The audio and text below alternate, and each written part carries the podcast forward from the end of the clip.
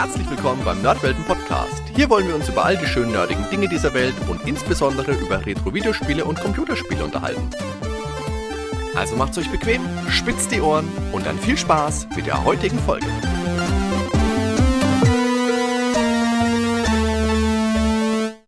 Servus Dan. Hi Hardy, grüß dich. Du Dan, Stell dir vor, es ist die dystopische Zukunft, so hm, kurz vor halb sieben am Abend und du lungerst wie so oft in einer der zahllosen, schummrigen Gassen der neonlichterhellten Metropole Neuhessen herum und rauchst eine Kippe. Äh, wahrscheinlich 90% Filter und 10% Tabak. Der Lärm und der Gestank der Großstadt machen dir schon lange nichts mehr aus, vor allem, weil du dank des Chips in deinem Nacken immer suggeriert bekommst, du wärst umgeben von grünen Parks, von Vogelgezwitscher und von lauter netten Leuten. Ah, der Chip, der ist super, der ist super. Beste Investition seit langem. Ja, aber Daniel, die Wahrheit sieht leider völlig anders aus, denn plötzlich blitzen Scheinwerfer auf und ein Schwebefahrzeug rast ungebremst auf dich zu. Du versuchst noch zur Seite zu springen, doch dein rechtes Bein wird erwischt, bricht mehrfach und als du hart auf dem Boden aufschlägst, verlierst du das Bewusstsein. Au. Aus dem Wagen steigen zwei emotionslose Kleiderschränke, die dich in das Fahrzeug werfen und mit dir davon brausen. Du nimmst kaum wahr, wie ihr ein Konzerngelände erreicht und du in einen sterilen Raum geschleift wirst, in dem eine seltsame, an ein Rad erinnernde Maschine steht. Als du noch benommen am Boden kauerst, wird die Maschine aktiviert und spannt dich wie den vitruvianischen Menschen ein, weshalb das Höllengerät auch als Leonardo-Maschine bekannt ist. Mit der Routine einer Metzger-KI wird dir das nutzlos gewordene rechte Bein entfernt und gegen ein kybernetisch verbessertes ersetzt. Ein Original Gesäßtreter 3000. Zusätzlich wird er noch ein schmucker Gummiüberzug verpasst und ein neuer Chip implantiert, der dich zu einem willenlosen Konzernsklaven macht. Ja, und so wirst du dann wieder auf die Straßen der Stadt entlassen, als fremdgesteuerte, skrupellose Tötungsmaschine. An deinem linken Ohr prangt ein niegelnagelneues Etikett, auf dem steht Nerdwelten Incorporated.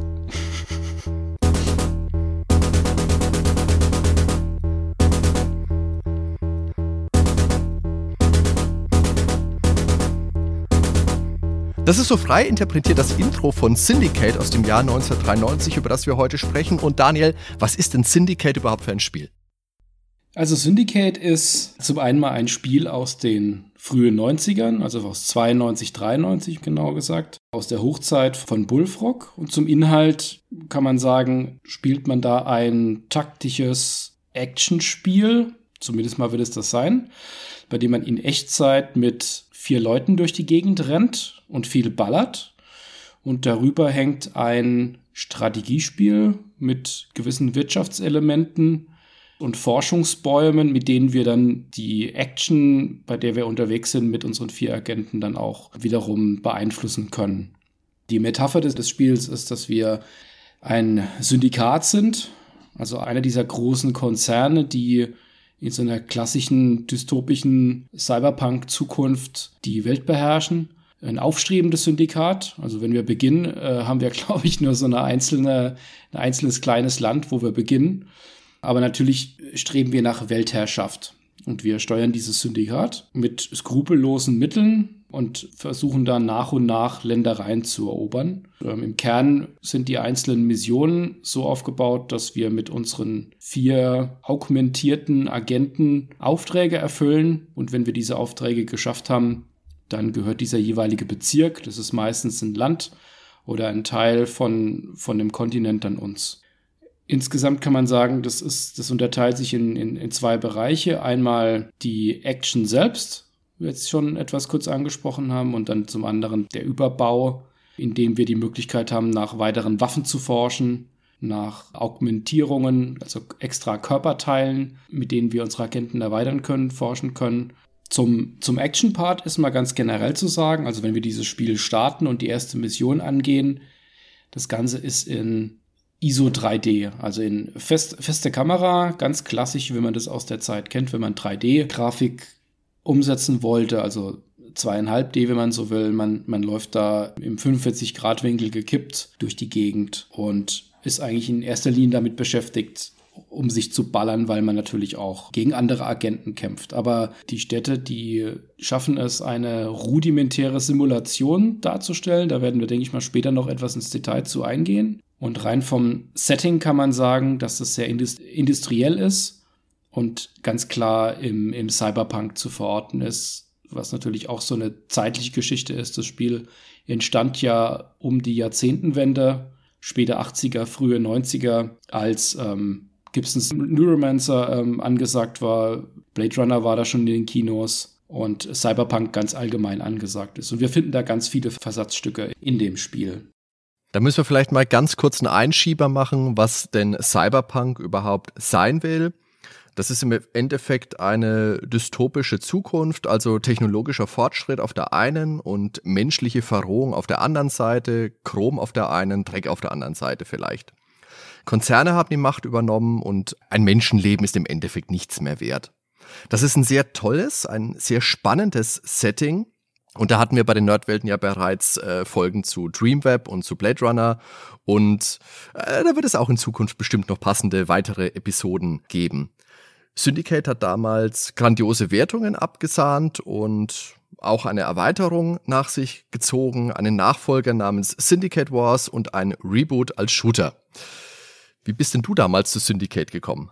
Ich hatte die Hülle, also scheinbar habe ich das in irgendeiner Form auch tatsächlich gekauft oder zumindest mal im Original gehabt. Das ist in meiner Erinnerung, war das in, ein, in dem Sommer 93, als das ähm, bei mir auf den PC geflattert ist. Also ich bin, in, ich bin 93 vom Amiga auf den PC gewechselt und habe auch entsprechend nicht die Amiga-Fassung gespielt, sondern, sondern die DOS-Fassung. Und ähm, 93 habe ich so als in Erinnerung als einen sehr heißen Sommer, in dem wir entweder im Schwimmbad lagen oder Dune 2 oder Syndicate gespielt haben.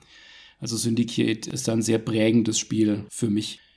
Was äh, für mich besonders beeindruckend bei Syndicate damals schon war und was finde ich auch, wenn man das heute rausholt, immer noch gut funktioniert, ist, wie, wie wir uns in der Welt bewegen können. Wir haben zwar immer eine klare Mission, was wir in den jeweiligen Leveln tun sollen, den jeweiligen Abschnitten, aber es ist möglich, dass wir immer ein, wie eine kleine Stadt oder ein, klein, ein, ein Teil einer Stadt erkunden und da auch tatsächlich in Gebäude reingehen können.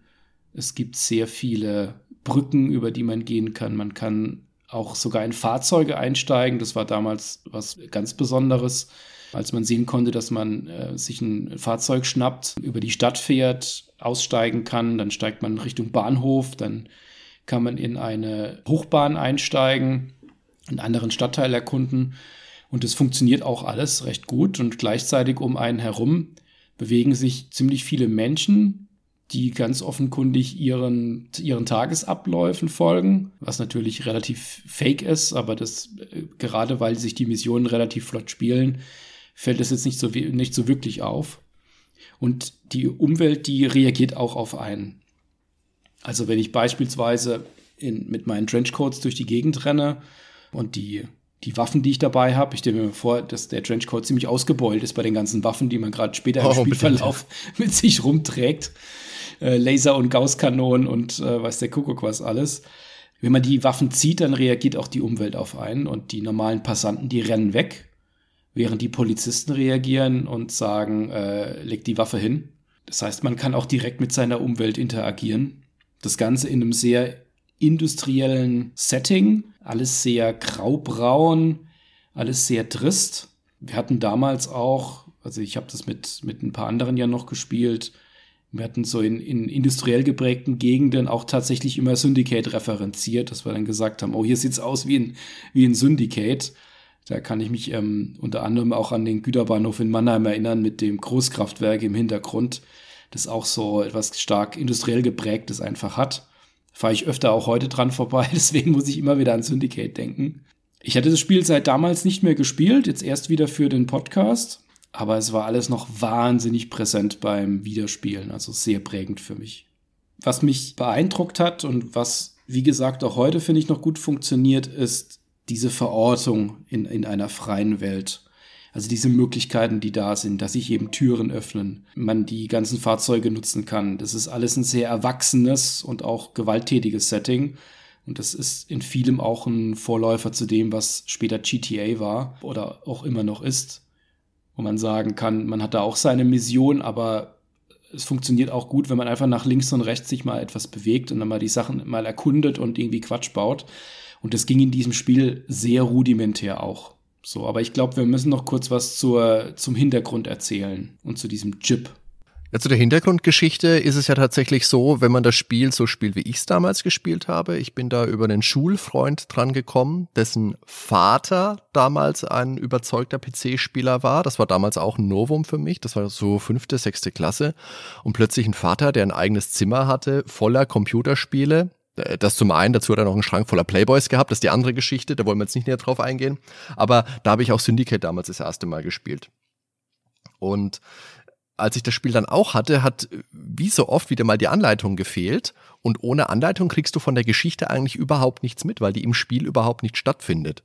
Da hast du einfach die Weltkarte, hier du bist ein Syndikat und du willst die Welt erobern. Das ist es im Endeffekt. Und in der Anleitung kannst du dann auch herausfinden, dass es eben um einen Chip geht. Also vielleicht nicht sogar um einen Chip, sondern den Chip, weil er wird ja mit nur Großbuchstaben geschrieben. Und das ist eben das, äh, die, die Implantation, die dem Menschen eine heile Welt vorgaukelt und die die Menschen dann im Endeffekt auch beeinflussbar und steuerbar macht. Das schlägt sich dann im Endeffekt auch im Gameplay nieder. Da gibt es eine spezielle Waffe, auf die wir später dann bestimmt noch eingehen. Und das ist einfach sehr, sehr Cyberpunk. Jetzt hast du vorhin schon gesagt, äh, es gibt viele Möglichkeiten, diese Stadt zu erkunden, mit Fahrzeugen, mit der Einschienenbahn, mit Brücken, wo wir unsere Agenten auf die Mission schicken. Wo wir vielleicht noch ein bisschen näher drüber sprechen müssen, ist, dass die Agenten eigentlich ganz schön doof sind, weil große Strecken solltest du die nicht laufen lassen, dann verlaufen sie sich hundertprozentig in irgendwelchen Gebäuden. Und die Kameraperspektive sollten wir noch erwähnen. Das ist eine schöne ISO-Draufsicht, das ist schon richtig, aber die Kamera ist nicht drehbar. Und du kannst in die Gebäude, in die deine Soldaten, in deine, deine Söldner reingehen, auch nicht hineinsehen. Das heißt, die sind dann halt da drin und wuseln rum und du hast noch so eine kleine, so eine kleine Radarkarte angezeigt. Da kannst du dann gucken, was die vielleicht so machen, aber äh, manchmal geht die Übersicht doch ein klein bisschen flöten. So schön äh, das Spiel generell ist. Da fehlt halt tatsächlich die Halbtransparenz, die man heute bei so feststehenden Kameras dann vielleicht hat. Aktuell äh, spiele ich jetzt gerade wieder Shadowrun Returns auf dem Tablet. Da ist sie auch eine feste Kamera. Glaube ich mal zumindest. Ich habe noch nicht versucht, sie zu drehen, aber ich glaube, die okay, waren ja. immer sehr, war ja immer äh, auch festes ISO 3D, sehr klassisch. Und da war es ja so, da kann man natürlich auch hinter, hinter Wänden, hinter Gebäuden und so weiter stehen, aber dann ist es so halb transparent, dass man erkennt, wer wo steht. Ja, und das genau. ist tatsächlich bei Syndicate sehr schwierig. Also, das ist auch tatsächlich ein Element, das man dann innerhalb des ähm, Actionkampfs auch immer wieder einsetzt, dass man versucht, nicht zu nah an Gebäuden von hinten zu stehen, ähm, eher vorne rumzulaufen, weil man auf der Rückseite weder die Gegner sieht, noch dass ja. man sich selbst sieht und es einfach nicht mehr einschätzen kann. Wobei es natürlich auch so ist, ähm, wir haben ja anfangs gesagt, es ist ein, ein taktisches Actionspiel. Ist es dann überhaupt ein taktisches Spiel? Was ist denn deine Einschätzung? Das hängt, glaube ich, ein bisschen davon ab, wie du Taktik überhaupt verordnest. Meine Einschätzung ist ja so, ein Strategiespiel ist es dann, wenn ich so ein bisschen den weiteren Blick habe, also wenn ich meinetwegen ein, sagen wir, ein globales Strategiespiel spiele oder sowas, wenn wir in der Echtzeit sind, sowas wie Warcraft, wo ich noch ein bisschen Basenmanagement mit dabei habe, wo mein ganzes Management einfach ein weiteres Spektrum umfasst.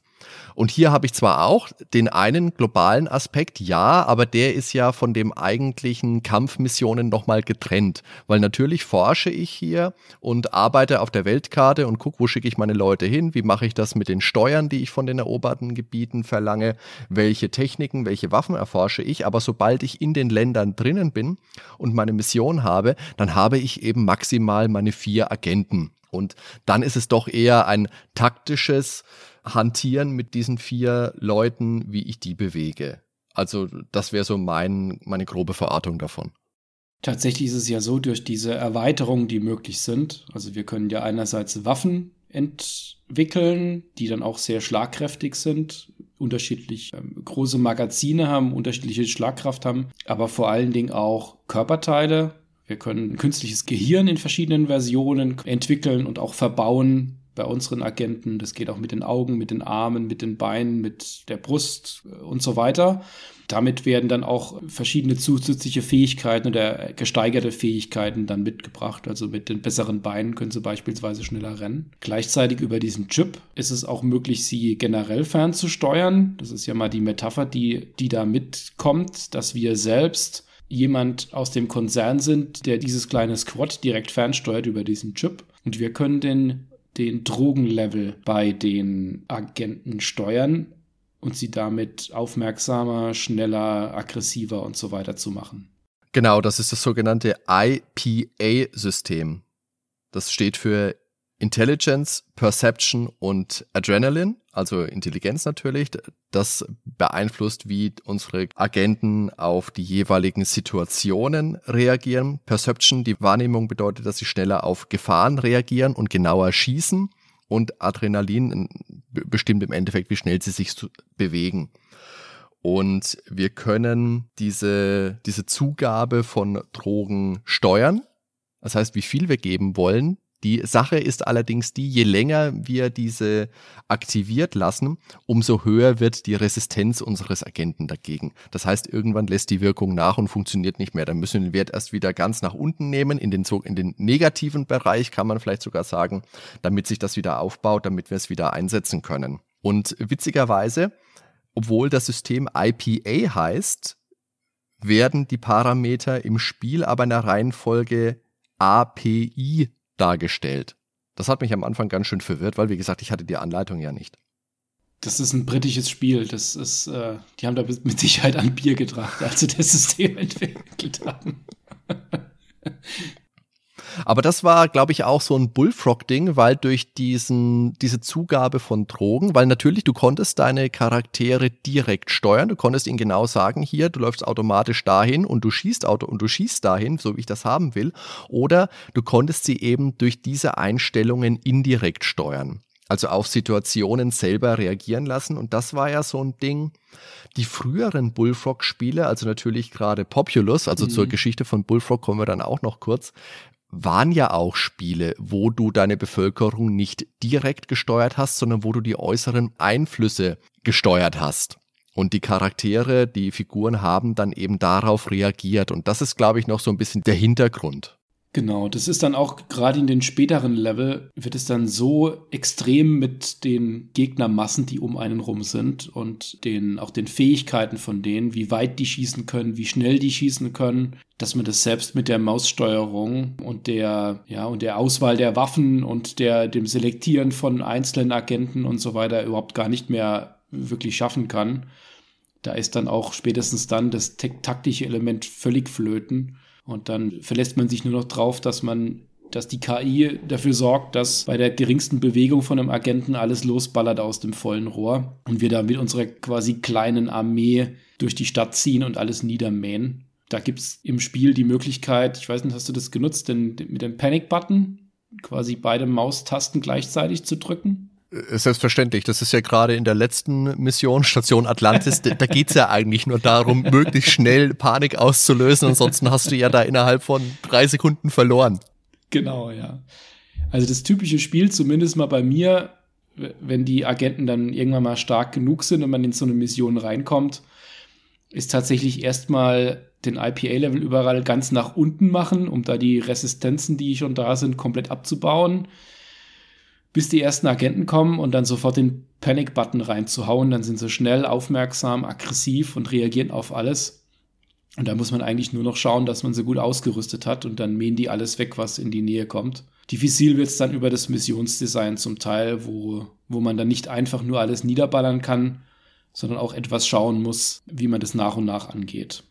Sollen wir vielleicht mal was zu den Waffen sagen? Auf jeden Fall. Das ist ja wohl einer der Aspekte, der zumindest mich damals in meinem jugendlichen Alter besonders beeindruckt hat bei Syndicate. Zum einen die schiere Menge an Waffen, die es da gibt. Und zum anderen der unglaubliche Sound, den diese Bewaffnung gemacht hat. Das ist ja wirklich das Sounddesign von dem Spiel, sei es jetzt einfach die Effekte, die die Schusswaffen machen oder natürlich auch die Musik, die das Spiel hat. Das ist so unglaublich gut, so unglaublich stimmungsvoll.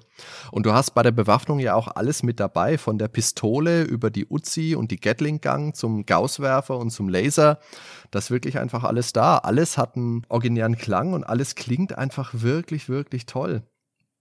Eine Besonderheit, und das ist was, wo wir vorhin schon mal kurz drauf angesprochen haben mit dem Chip, ist der Überzeugungsstrahler. Im Englischen heißt das Teil, glaube ich, äh, Persuadatron. Ich habe damals die deutsche Version gespielt, deswegen möchte ich da bitte auch, dass wir da Überzeugungsstrahler zu sagen. Persuaded schon, was soll denn das? Also bitte, nein. ich habe noch nie die deutsche Version gespielt, das heißt du, was das unglaublich okay. Gute war? Da möchte ich später auch nochmal zukommen. Die deutsche Version hatte ja auch eine deutsche Sprachausgabe. Das war ja auch toll. Wenn du einen Agenten ausgewählt hast, der eben auch mal gesagt, ausgewählt, ausgewählt. Oder dann bist du einem Polizisten begegnet, hast eine Waffe in der Hand gehabt, dann hat er gesagt, Polizei, bitte legen Sie Ihre Waffe nieder. Nein, Mann, mache ich nicht die Waffen, die, die klingen halt richtig voll. Also das, das wirkt heute noch. Und die sind auch durch die Gewalt, die sie einfach mitbringen. Also wenn man da, wenn man da auf äh, Agenten schießt oder auch auf die Polizisten mit den, den Rückstoß, den der gibt und ähm, zumindest mal in der Originalversion auch das ganze Blut, das man da ja. sieht. Oder man kann ja auch zerstören, man kann auf, auf Fahrzeuge beispielsweise schießen, die explodieren dann also was heißt, die explodieren dann? Fahrzeuge bestehen scheinbar ausschließlich aus einer dünnen Hülle von Holz, von Aluminium und sind dann gefüllt mit Benzin oder so. Weil auch, die kriegen zwei Kugeln ab und explodieren. Das ist richtig fett, inklusive dem Sounddesign und funktioniert auch heute noch wirklich richtig gut. Das ganze Leveldesign war einfach darauf ausgelegt, dass du da wirklich viel Zerstörung anrichten konntest. Dann gab es ja noch den Flammenwerfer, der eine recht kurze Reichweite hatte natürlich, wie ein Flammenwerfer halt so ist, aber eine ordentliche Durchschlagskraft. Und du konntest ja auch Bäume anzünden. Bäume und Hauseingänge und Mülltonnen. Sogar die Mülltonnen haben gebrannt. Du konntest auch mit dem Gausswerfer auf Gebäude schießen. Die haben dann auch kurz gebrannt. Ich glaube, vereinzelt sind Fenster zu Bruch gegangen. Ja. Also das war wirklich beeindruckend. Und das war ja das ganze Waffenarsenal, das man damals schon aus ähm, Terminator, aus Phantomkommando, aus den ganzen Schwarzenegger-Filmen kannte. Also Rambo, Pfeil und Bogen haben sie weggelassen, aber ansonsten Schwarzenegger-Filme war alles mit dabei. Jetzt, wo du den Flammenwerfer erwähnst, fällt mir ein, ich habe doch damals die deutsche Version gespielt. Die war nämlich zensiert. Und mhm, es, ja. es gab den Flammenwerfer, den Flammenwerfer gab's, aber ich meine, in der deutschen Version haben die Opfer dann nicht geschrien, die man verbrannt hat. Irgend in die Richtung war's, glaube ich. Und sie, sie haben vor allen Dingen nicht gebrannt. Die sind dann immer rumgerannt und normalerweise brennen die ja und wedeln mit den Armen. Und in der deutschen Fassung rennen die rum und wedeln mit den Armen. Das sieht aus, als würden die irgendwie Fliegen verscheuchen und rennen einfach nur so wild rum. Also so habe ich es in Erinnerung. Da bin ich jetzt nicht sicher, aber das ist, das ist bei mhm. mir auch zu lange her, die deutsche Version. Ich hab, wir haben jetzt ja beide nur die englische wieder gespielt. Da ist es so, dass die Menschen dann als lebende Fackeln quer durch die Gegend laufen und dann in einem Häufchen Asche, also erst skelettiert zu Boden fallen und dann zur Asche zerbröseln. Also das ist, ja, das ist einfach schon eine explizite Darstellung gewesen. Und wir haben jetzt natürlich die ganze Zeit gesagt, man kann da feindliche Agenten natürlich äh, erschießen, man kann die Wachen, Polizisten erschießen. Mit dem Überzeugungsstrahler kann man sich diese Leute auch gefügig machen, und zwar nicht nur eben die genannten, sondern auch die Zivilbevölkerung. Und da ist es ja so gewesen, das ist abhängig gewesen von der Intelligenz. Wir haben jetzt vorhin schon mal gesagt, du kannst deine Charaktere augmentieren, du kannst auch die Hirnleistung verbessern und je besser die Hirnleistung ist, desto leichter kannst du Zivilisten überzeugen oder feindliche Agenten überzeugen. Du musst mit den Zivilisten immer anfangen, dann musst du zwei, drei, vier überzeugen, dann kannst du einen Polizist überzeugen, dann kannst du feindliche Agenten überzeugen. Und wenn du jemanden überzeugst, dann laufen die wie im Gänsemarsch immer und immer wieder um den Agenten rum, der sie quasi mit dem Überzeugungsstrahl getroffen hat. Und so kannst du dann eine Schar, eine Menge an, an, an menschlichen Schutzschilden um dich bauen, die um dich herum laufen. Und die dann auch, wenn du Feinde erschießt und die ihre Waffen fallen lassen, die du ja normalerweise selber auch einsammeln kannst, die werden von deinen überzeugten Neugehilfen auch eingesammelt. Dann schießt halt die Dame, die gerade noch auf dem Weg ins Büro war, auf einmal mit dem Laser um sich.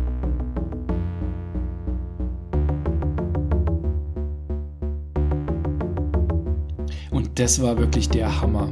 Also als man damals das dann zum ersten Mal gemacht hat, diesen Persuader-Tron oder Überzeugungsstrahl eingesetzt hat, und dann sammelt man da die Leute ein, die folgen einem blind und wenn man dann gegen den Polizisten oder Agenten gekämpft hat, auf einmal bricht dann einer aus der Menge aus und hebt die Waffen auf oder mehrere und, und man hat auf einmal so eine ganze Armee hinter sich.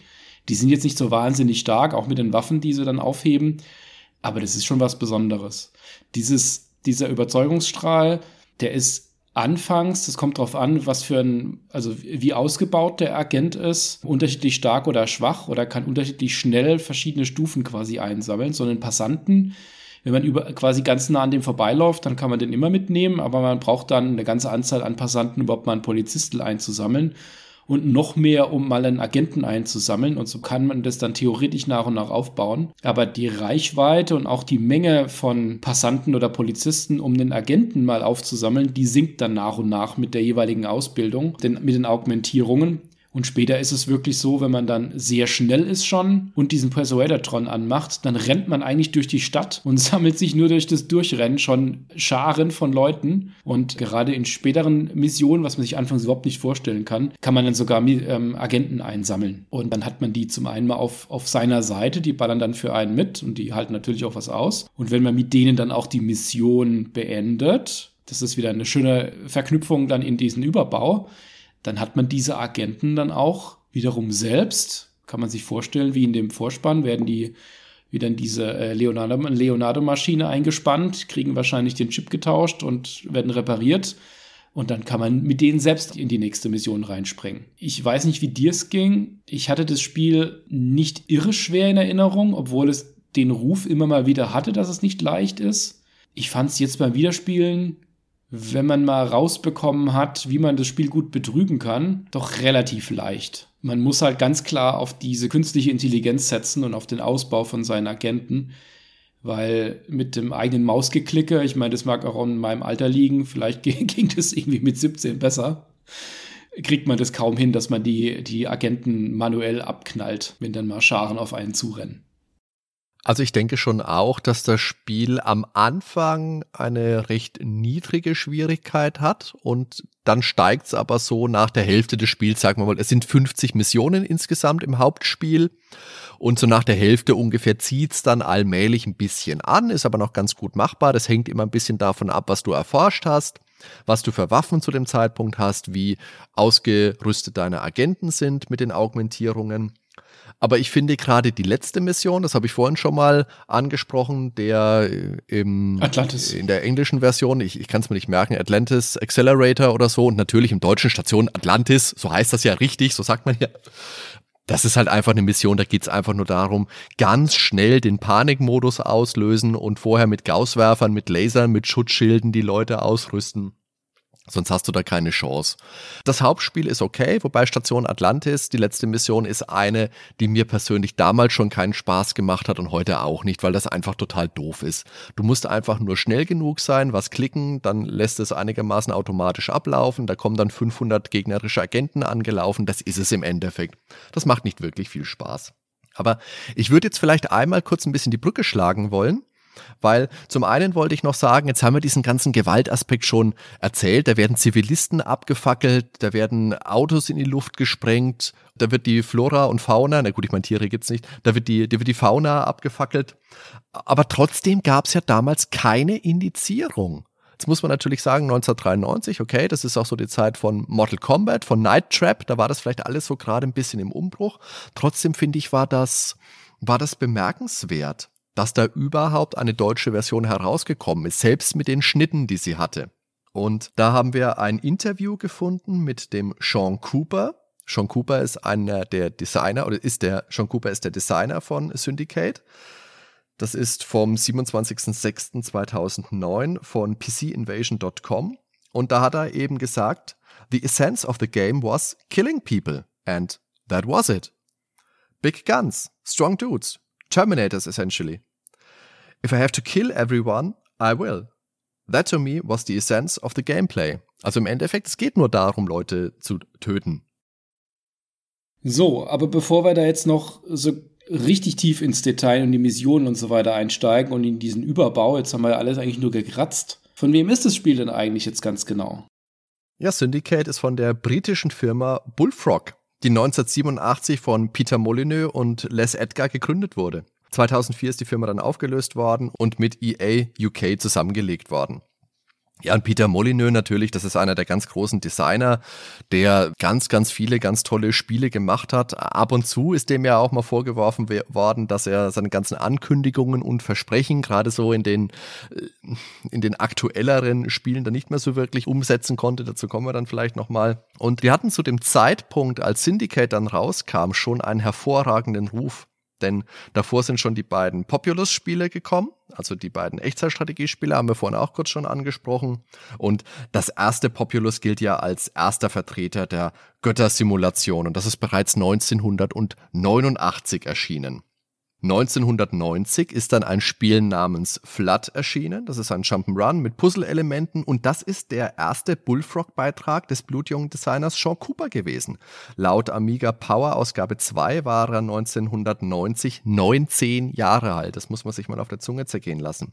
Bei Flood hatte Peter Molyneux, was ich jetzt gelesen habe, nicht allzu viel Einfluss. Da geht es um so ein kleines Viech, was halt in der Kanalisation unterwegs ist, an den Wänden entlang gehen kann und steigenden Wasserpegel entkommen muss. Und das Spiel endet damit, dass er aus der Kanalisation auf die Straße entkommt. Und jetzt kommt der Einfluss von Peter Molyneux. Der hat sich nämlich gedacht, es wäre unglaublich lustig, wenn du am Schluss, wenn du das Spiel geschafft hast, auf der Straße bist, vom Auto überfahren wirst. Das ist doch mal lustig. Haha, das ist mein Ende. Toll. Ja, und Sean Cooper war dann auch der Designer von Syndicate. Peter Molyneux war ja damals schon die Galionsfigur von Bullfrog und er war auch derjenige, der immer angesprochen wurde, auch in Interviews, die man von damals findet, auf das Spiel. Das hat sich mittlerweile geändert, wenn man in, aus den letzten Jahren oder, oder zumindest mal nach der Zeit von damals recherchiert, nach Interviews und Informationen sucht, findet man immer wieder Jean Cooper. Aber damals war das eben ein Spiel von Peter Molyneux, der nach meinem Verständnis, was ich alles gelesen hatte, nicht viel mehr als grobe Richtungen vorgegeben hat und es tatsächlich eher die Arbeit von dem Cooper war. Zu Jean Cooper selbst, das war, wie du schon gesagt hast, ein, ein blutjunger Designer, der Mitte der 80er mit auf dem BBC Micro seines Vaters angefangen hatte, Code abzutippen und an diesem Code Änderungen vorzunehmen, um sich da so nach und nach das Programmieren beizubringen. Er hat dann später noch einen Archimedes bekommen und ähm, wurde von Peter Molyneux dann als ganz junger Entwickler angeworben. Da war er gerade mal so 17, 18. Und ähm, er hat auch selbst in Interviews schon häufig gesagt, dass so die Leute um ihn herum, obwohl die ja auch alle noch in ihren Zwanzigern waren, das waren für ihn so die Erwachsenen. Und er war von Anfang an beeindruckt von dem, was er so bei Bullfrog gesehen hat. Bei der Entwicklung von Syndicate war es so, dass die Entwickler und auch der Cooper das Spiel immer wieder selbst gespielt haben bis zum Umfallen und einfach selbst so arg davon begeistert waren und sich über dieses, dieses extreme Beschäftigen damit, das kennen wir ja so aus, aus der Zeit auch von Bitmap Brothers beispielsweise, dass die Spiele bis zum Exzess gespielt wurden, dann auch immer wieder neue Versionen dann rausgekommen sind und es immer weitergeht. Du hast schon gesagt, es geht eigentlich darum, dass ein Haufen von Typen einen, anderen Haufen von Typen killt. Sie hatten damals diese ISO 3D Engine und dann hatten sie sich überlegt, wie können sie das Ganze umsetzen. Sie sind dann recht schnell auf Sci-Fi gekommen, um da möglichst Freiheiten zu, zu haben bei der Waffengestaltung. Und Cooper war selbst auch ein großer Science-Fiction-Fan. Aus seiner eigenen Erinnerung zu damals hat er vor ein paar Jahren mal gesagt, dass er sich einfach wie noch ein Jugendlicher selbst empfunden hatte, als er das Design machte und einfach permanent verrückte Ideen hatte, die dann von den anderen Designern ausgearbeitet wurden. Man hat bei dem Spiel auch noch die eine, eine oder andere Bruchlinie, wenn man sich anschaut, wo was fehlt oder wo man denken könnte, da müsste noch, hätte eigentlich noch mehr reingekonnt, dann war das definitiv so. Es sollten eigentlich noch weitere Waffen noch mit reinkommen. Beim Wiederspielen ging es mir so, dass ich nach guter Hälfte der Mission alles, alle Erweiterungen zusammen hatte und der Rest war dann eigentlich nur noch ein Abarbeiten. Es sollten auch Luftangriffsmöglichkeiten mit reinkommen und natürlich Multiplayer. Das hat es damals in das Spiel ja nicht mehr geschafft. Das Witzige ist ja, dass im ursprünglichen Design ja zuerst der Multiplayer fertig war. Das heißt, damals haben sie das Spiel, da hieß es noch Bob und das sind acht blaue und orange Charaktere rumgelaufen, die dann aufeinander schießen konnten. Und dann haben sie aber festgestellt, ja, das, das reicht nicht so wirklich für ein Spiel. Und dann hat man eben überlegt, wie kann man das alles noch ein bisschen ausweiten. Dann hat man gedacht, okay, man möchte da vielleicht noch ein bisschen Bevölkerung mit dabei haben, ein bisschen, ja, ein bisschen Leute, die durch die Gegend laufen. Und dann hat Peter Molyneux eben gesagt, da sollte man eine Bevölkerung haben, die auch zur Arbeit geht. Das wäre doch toll. Und auch ganz nett, das haben wir vorhin bei den, wir haben vorhin gesagt, es gibt brennende Mülltonnen und so. Du hast in dem Spiel an den Kreuzungen ja sogar funktionierende Ampeln wo dann die Autos wirklich auch anhalten, die schalten dann um. Ich glaube, die sind nur rot und, und gelb, glaube ich. Die haben, glaube ich, nur zwei Farben, zwischen denen sie wechseln. Aber da ist schon viel Detail mit drinnen. Das ist wirklich, wirklich toll.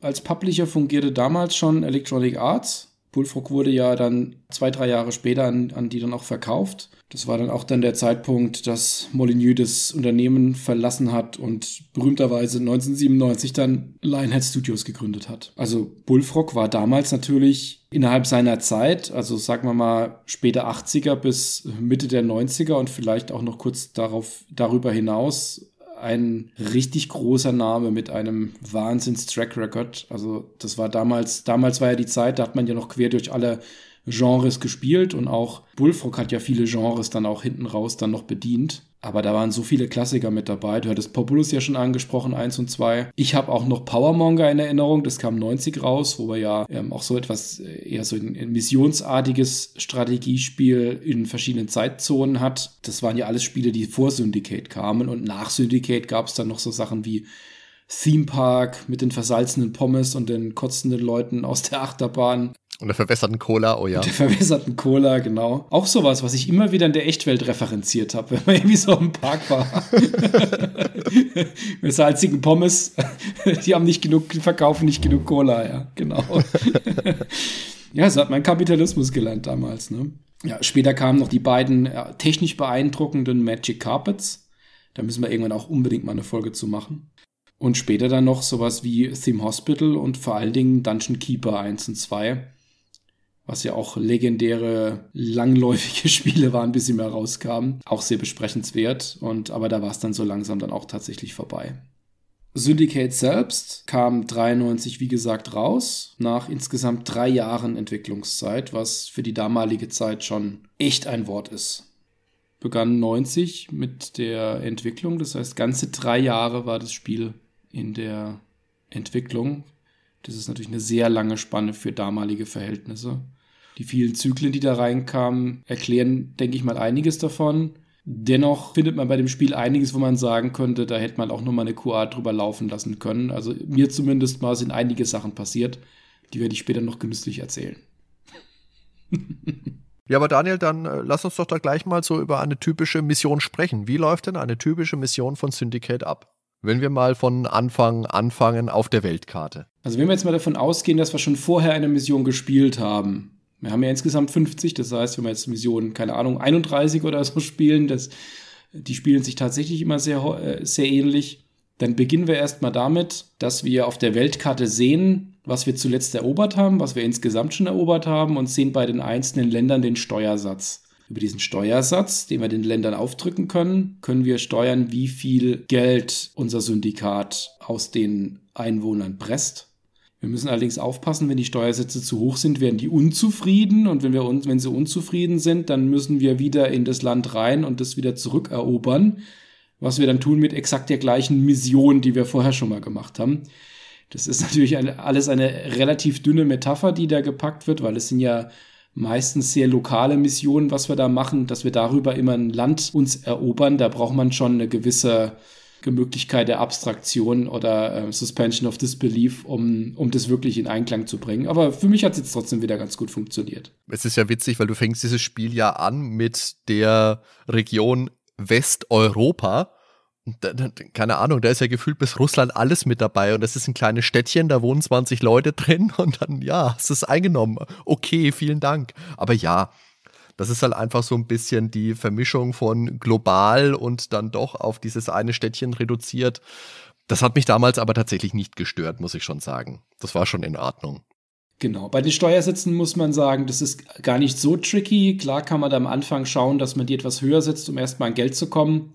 Aber wenn man genug hat und der Steuerfluss nach und nach gut reinkommt, dann kann man die auch so runtersetzen, dass die Leute immer zufrieden sind. Ich habe die eigentlich immer auf um die 25 Prozent gesetzt und dann sind die Leute immer glücklich und man kriegt einfach immer Geld und braucht sich um das Land nie wieder zu scheren.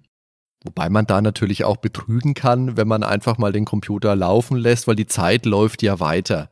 Das heißt, da wird ja trotzdem Geld generiert, auch wenn du jetzt nicht weiterspielen würdest. Genau, wenn man das, wenn man das Spiel so spielt, wie es eigentlich gedacht ist, dass man wirklich vom Rechner sitzt und es speichert und dann wieder ausschaltet und dann wieder startet und es rein über die, die Echtzeit-Geldgenerierung die Mission machen muss, dann ist es ziemlich schwierig, weil das geht ganz schön ins Geld. Die ganzen Waffen alleine schon, die wieder nachzuladen, Sachen zu ersetzen und so weiter, das ist schon sehr teuer. Das ist auch dann so eins von den ersten Dingen, die wir tun. Also wir sind auf der Weltkarte, gucken uns das, das letzte Land an, das wir erobert haben und dann haben wir die Möglichkeit, die eins von den Nachbarländern, die noch einem feindlichen Syndikat gehören, auszuwählen. Gehen da drauf, bekommen eine Missionsbeschreibung. In der Missionsbeschreibung haben wir die Möglichkeit, äh, bekommen wir mal eine kurze Erklärung, was, was da zu tun ist in der Mission, können auch noch gegen Geld weitere Informationen bekommen. Das habe ich kein einziges Mal gemacht. Weiß nicht, Tadi, du? Hat man da was von? Also du kannst ja da verschiedene, für verschiedene Dinge ausgeben, äh, Geld ausgeben. Zum einen für Info. In der ersten Mission habe ich mir das jetzt beim Wiederspielen mal angeschaut. Da steht halt drin, dass da dieser Typ, den du ausschalten sollst, dass der halt irgendwann dann geht und abhaut und da musst du aufpassen, dass du ihn vorher erwischt. Und du hast noch so eine kleine Karte, die du vergrößern kannst. Aber letztendlich habe ich das nicht wirklich genutzt. Was ich aber noch kurz ansprechen wollte, weil du jetzt gerade gesagt hast, man übernimmt Regionen von gegnerischen Syndikaten, ist natürlich richtig. Aber du erfährst im Spiel ja von den gegnerischen Syndikaten überhaupt nichts. In der Anleitung aber werden die ja alle nochmal namentlich benannt und haben dann noch so eine kleine Hintergrundgeschichte. Also, dass es da die Tao gibt und die Sphinx oder wie die auch alle heißen. Das sind so Dinge, die halt komplett in die Anleitung ausgelagert worden sind. Das spielt sich dann tatsächlich nur im Kopf ab, wenn man sich das dann angelesen hat. Das ist auch an der Stelle tatsächlich wirklich kaputt, das Spiel, muss man einfach so sagen, weil diese Echtzeitkomponente mit der Geldgenerierung, das ist ja an sich okay. Es gibt aber keine zusätzliche Kontroll- oder, oder Gewichtung, Gegengewicht äh, oder Instanz, die verhindert, dass man den Rechner einfach über Nacht anlässt, in Anführungszeichen. Weil wenn man gegen gegnerische Syndikate kämpft, würde man erwarten, dass ein Syndikat auch mal zurückschlägt, dass man Frontlinien halten muss, oder dass man größere Probleme bekommt, wenn man der, über eine gewisse Zeit hinweg nichts tut. Tatsächlich, wenn man die Steuern tief genug lässt, verliert man ein Land nie wieder, wenn man das einmal erobert hat. Also sowas, wie es dann später in Jack the Lions war, wo du dann Teile der Insel wieder verloren hast, wenn du nicht Wachen aufgestellt hattest. Sowas gibt es in Syndicate nicht, ja. Genau. Eigentlich ist das eher nur eine Repräsentanz von den einzelnen 50 Missionen auf die Weltkarte gelegt, die man nach und nach abarbeiten kann in einer gewissen hm. groben Reihenfolge. So, jetzt haben wir uns das Land ausgewählt oder die Region und die Mission und sagen, und da wollen wir jetzt angreifen. Dann kommen wir auf den Bildschirm, wo wir den Hauptkonfigurationsbildschirm, kann man sagen, wo wir unsere vier Agenten sehen mit ihrer Bewaffnung und ihren Augmentierungen und den verschiedenen Menüs. Vielleicht mal kurz, was man in einer Mission generell macht, wenn man eine vorherige gespielt hat, ist zuerst mal jede einzelne Waffe anklicken eines jeden Agenten und die wieder neu zu laden. Jede einzelne Waffe. Und es sind viele. Grauenhaft. Es sind viele. Weil wir, wir holen, es ist nicht so, dass wir sagen, wir holen uns einen, einen Laser oder eine eine Gauss oder was auch immer und holen uns dann Magazin dazu, sondern ja. die Waffe ist immer mit Magazin. Und wenn die Waffe leer ist, dann kommt die nächste Waffe. Das heißt, man rennt dann am Ende mit fünf oder sechs verschiedenen Lasern rum. Weil du hast, ein Laser ist, glaube ich, nach fünf genau. Schuss leer und der Gausswerfer hat, glaube ich, zwei ja. Schuss. Die, die, kleineren Waffen, die Gatling Gun, die kannst du länger benutzen oder die MP. Aber so die großen Wummen, die sind ruckzuck verbraucht. Genau, das heißt, ähm, das ist schon mal eine große Click-Org, ja, aber das kennt man ja aus der Zeit. Das wollte man ja nicht anders. Wir hatten ja nichts. Genau. Ansonsten würde man hier gar nicht so wahnsinnig viel mehr machen, außer natürlich, man möchte noch in die Forschung einsteigen. Und bei der Forschung ist es so, dass wir Geld investieren, um Waffen oder Augmentierungen zu erforschen. Und je nachdem, wie viel Geld wir investieren, umso schneller geht das. Also auch wieder in Echtzeit gesehen. Wir haben ja gerade schon drüber gesprochen, kann man leicht austricksen, indem man es einfach laufen lässt. Von daher auch hier, man kann sich relativ schnell die Waffen und auch Augmentierungen erforschen. Auch wenn das wirklich richtig, richtig ins Geld geht, wenn man, wenn man hinten raus dann mal alles haben will. Und äh, kann dann damit dann auch seine Agenten gut ausstatten. So, und wenn man dann durch ist und das alles ausgestattet hat, dann startet man mit den vier Agenten irgendwo am Rande oder mittendrin auf einer Karte die in ISO 3D diesen in aller Regel Stadtabschnitt darstellt. Und das Erste, was einem da auffällt, ist, dass das alles sehr trist ist. Das hatten wir ja schon gesagt. Es kommt daher, dass das Spiel damals, das war ja in den frühen 90ern, war ja VGA angesagt. Das heißt 320 mal 200er Auflösung. Grob pixelig. So schaut Syndicate nicht aus. Das ist eine höhere Auflösung, 640 mal 400. Das ist ähm, auch ein VGA-Grafikmodus, allerdings nur mit 16 Farben Das wurde damals für wenige Spiele nur genutzt, einfach weil die Farben dann doch sehr wichtig waren für, für die Darstellung. Dadurch, dass es aber so ein düsteres und dystopisches Szenario ist, passen diese braun, grau, schwarz, was auch immer, Oliv-Töne ja, eigentlich ganz Tarnfarben. gut. Hm. Ja, also man sieht schon, dass es eine reduzierte Farbpalette ist und man würde das sicherlich heute auch etwas bunter machen an ein paar Ecken. Aber das, das schaut auch heute noch durchaus gut aus. Besser als viele Spiele aus der Zeit, die noch auf 320 x 200 laufen. So, und was einem da als nächstes auffällt, ist die, die Musik und die, die Klangkulisse. Es gibt, glaube ich, nur einen einzigen, oder es gibt nur zwei verschiedene Musikstücke, wenn man das so nennen will, oder Klangteppiche in dem Spiel. Das eine ist der, wenn man ohne größere Bedrohung durch die Stadt läuft, was sich dann dynamisch zu verändert zu einem bedrohlicheren Klangteppich, sobald Agenten gesichtet werden. Und wenn Agenten gesichtet werden, dann hört man als nächstes relativ schnell Schüsse, weil die kommen dann gern aus allen möglichen Ecken gekrochen und dann ist das Geballer groß. Und bei den Missionen ist es so, das unterscheidet sich jetzt natürlich dann schon. Ich fand jetzt das Spiel im, im, im Wiederspielen durchaus repetitiv. Man macht doch sehr häufig immer wieder das Gleiche, aber eine gewisse Varianz gibt es schon. Also typische Mission ist, wir müssen in einer, in dem Abschnitt alle Agenten ausschalten. Oder wir müssen alle Polizisten ausschalten. Oder wir müssen eine Einzelperson ausschalten. Also es gibt da schon so eine gewisse Tendenz. Aber gelegentlich müssen wir auch Gegenstände besorgen. Also eine Waffe beispielsweise. Manchmal müssen wir auch Leute überzeugen. Das ist, wie man das auch aus Cyberpunk-Geschichten kennt, vielleicht auch bei Shadowrun so, so klassisch, dass man irgendwo einsteigt und jemanden extrahiert und dann auch wieder entführen, muss dann eben auch auf ihn aufpassen. Manchmal muss man auch einzelne Leute beschützen, die eine vorgegebene Wegstrecke laufen.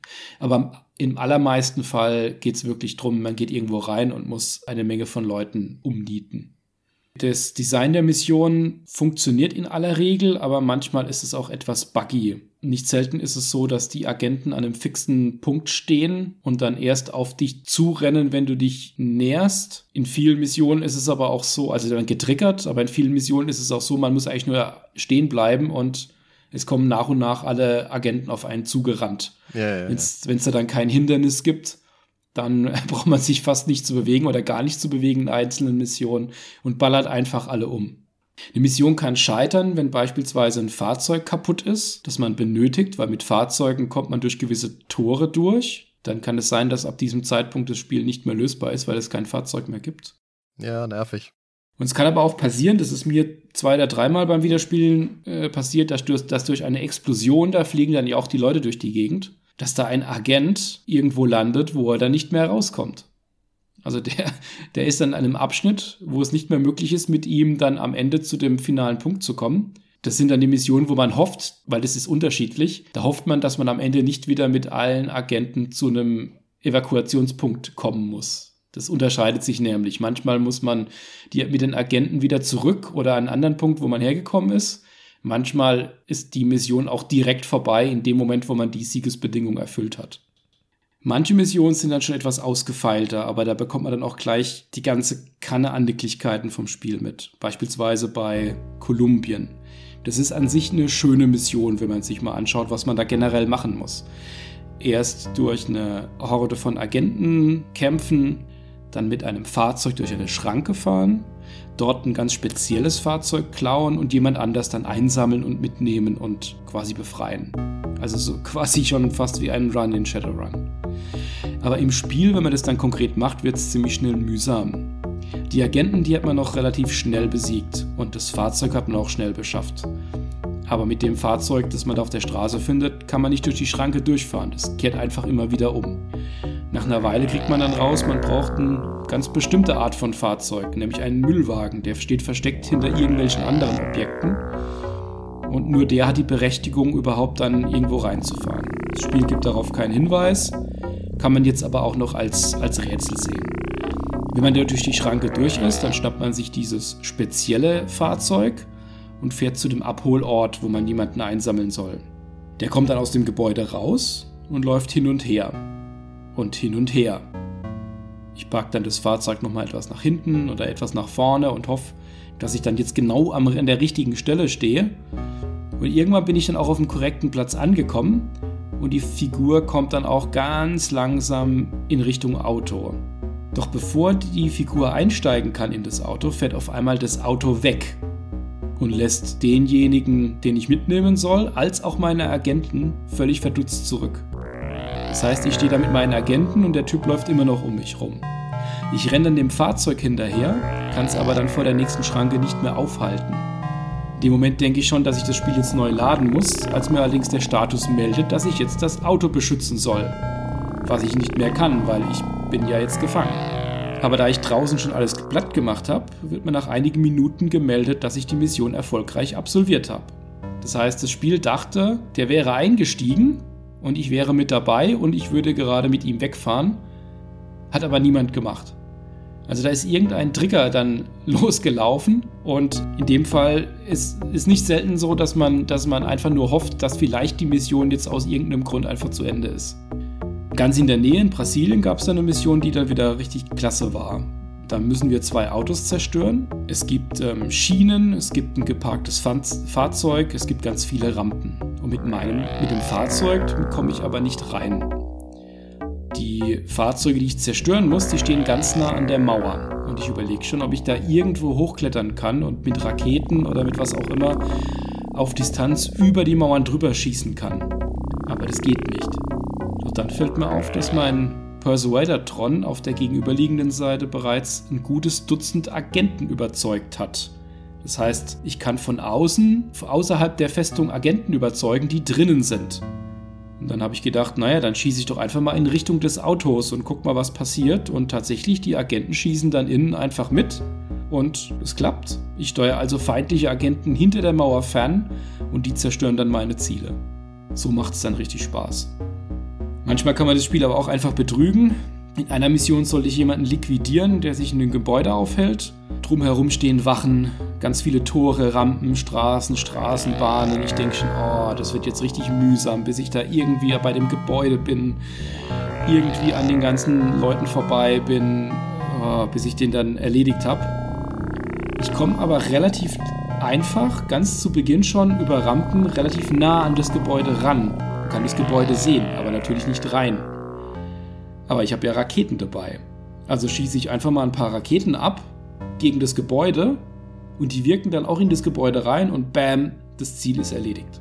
Es ist repetitiv von der Missionsauswahl, aber es überrascht einen immer wieder positiv oder auch negativ, weil es doch auch etwas buggy ist. Also mir ist besonders in Erinnerung geblieben, ich, ich, weiß jetzt leider nicht mehr, welches Land das war, aber das war eine Mission, in der eine, eine Parade im Endeffekt stattfindet.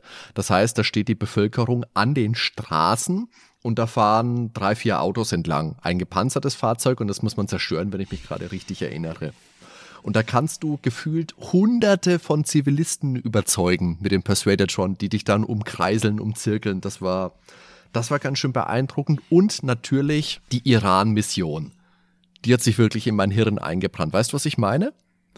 die Iran-Mission. Ist es die wieder die, die, die Ansprache ja, hält von genau. seinen Leuten? Da steht einer an einem Rednerpult, so ein bisschen erhöht, oberhalb, auf einer, oberhalb von einer Treppe und unten stehen lauter Zivilisten. Und du kannst in diesem Spiel ja zu den ganzen Waffen, die wir vorhin schon beschrieben haben, auch eine Zeitbombe einsammeln. Und das ist wirklich die einzige Mission, wo ich immer die Zeitbombe benutzt habe. Mhm.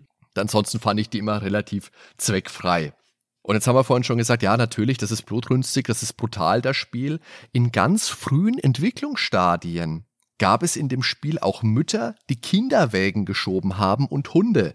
Und da muss ich sagen, das ist schon gut, dass das dann letztendlich rausgeflogen ist, weil selbst für mein damals jugendliches Ich wäre da eine Grenze überschritten gewesen. Das, nee, das muss einfach nicht sein.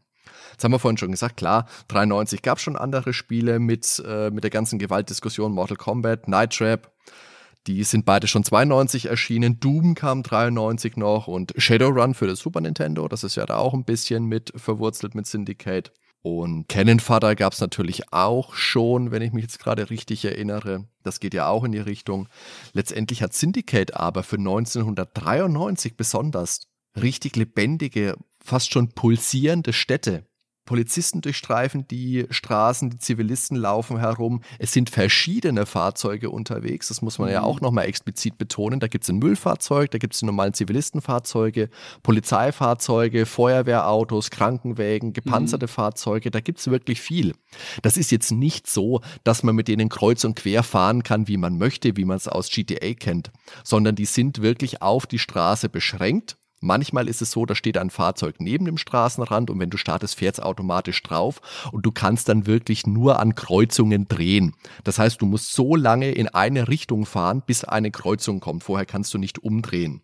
Deswegen, ja, das ist vielleicht, es wird ja heutzutage gerne mal mit einem frühen GTA verglichen ja, mit dem allerersten GTA, das war ja auch so ein Spiel aus der Vogelperspektive, sind bestimmt schon ein paar Ähnlichkeiten da, wobei da natürlich schon die Autos frei steuerbar waren. Aber auch schon in Syndicate hat die Polizei auf Waffengewalt reagiert. Allerdings nicht auf Autodiebstahl, das ist denen noch ziemlich egal gewesen. Alle, ja, aber wie gesagt, die Essenz war da. Freies Bewegen, Autodiebstahl, Massen an Waffen und Gewalt. Was ich unbedingt noch sagen möchte im Zusammenhang mit Autos, weil wir das bisher noch nicht erwähnt haben, was ich damals schon unglaublich lustig fand und jetzt beim Wiederspielen wieder, wenn du in ein Auto einsteigst und vorher Zivilisten überzeugt hast, dann steigen die alle mit ein. Und wenn du vorher 40 Zivilisten überzeugt hast, dann steigen 40 Zivilisten mit dir in dieses Auto ein. also ich stelle mir das irgendwie so vor, wie dass in diesem Auto einfach ein schwarzes Loch oder ein Portal ist, wo unglaublich viele Leute reinkommen. Das würde auf jeden Fall die ganzen Transportschwierigkeiten lösen. Das wäre mal eine ordentliche Fahrgemeinschaft, wenn ein, einfach der ganze Betrieb mit einem Auto kommt. Das ist wirklich abgefahren. Teils, wenn es da nicht mehr reicht, dann, dann fährt das Auto weg und die überzeugten Leute rennen dann die ganze Zeit im Auto hinterher. Das ist auch ziemlich mhm. lustig. Bei dieser Einschienenbahn, dieser Hochbahn, die rumfährt, die hat ja eine relativ enge Taktung, wenn man da einen riesen Bulk hinter sich herzieht. Und diejenigen, die es nicht schaffen, rechtzeitig in die Bahn einzusteigen, die laufen einfach die Gleise entlang. Genau so lange, bis die Bahn wieder zurückfährt. Das sieht man auch tatsächlich in einigen Missionen immer wieder dass wenn man da nach einer Weile an eine gewisse Stelle hinkommt, da irgendwie schon Leichen irgendwie rumliegen, die dann überfahren wurden oder auf den Gleisen lagen. Das hat dann die Simulation schon selbst gemacht, auch reproduzierbar, dass da immer bis zu einem gewissen Zeitpunkt dann irgendwer drauf geht. Die Einschienenbahn fand ich damals auch unglaublich toll. Nicht nur, dass die sehr beeindruckend aussieht, allein von der Optik, weil letztendlich fährt die ja nur von der einen Seite von links nach rechts. Die ist ja relativ begrenzt in ihrer Darstellung. Ja. Und in der Regel ist es auch so, dass die nur als künstliche Begrenzung von Leveln wirkt. Das heißt, du musst erst auf die eine Seite des Levels laufen, um dann auf die andere Seite zu fahren, damit du somit in einen Abschnitt kommst, den du vorher einfach nicht betreten konntest. Ja, aber es sah auf jeden Fall toll aus.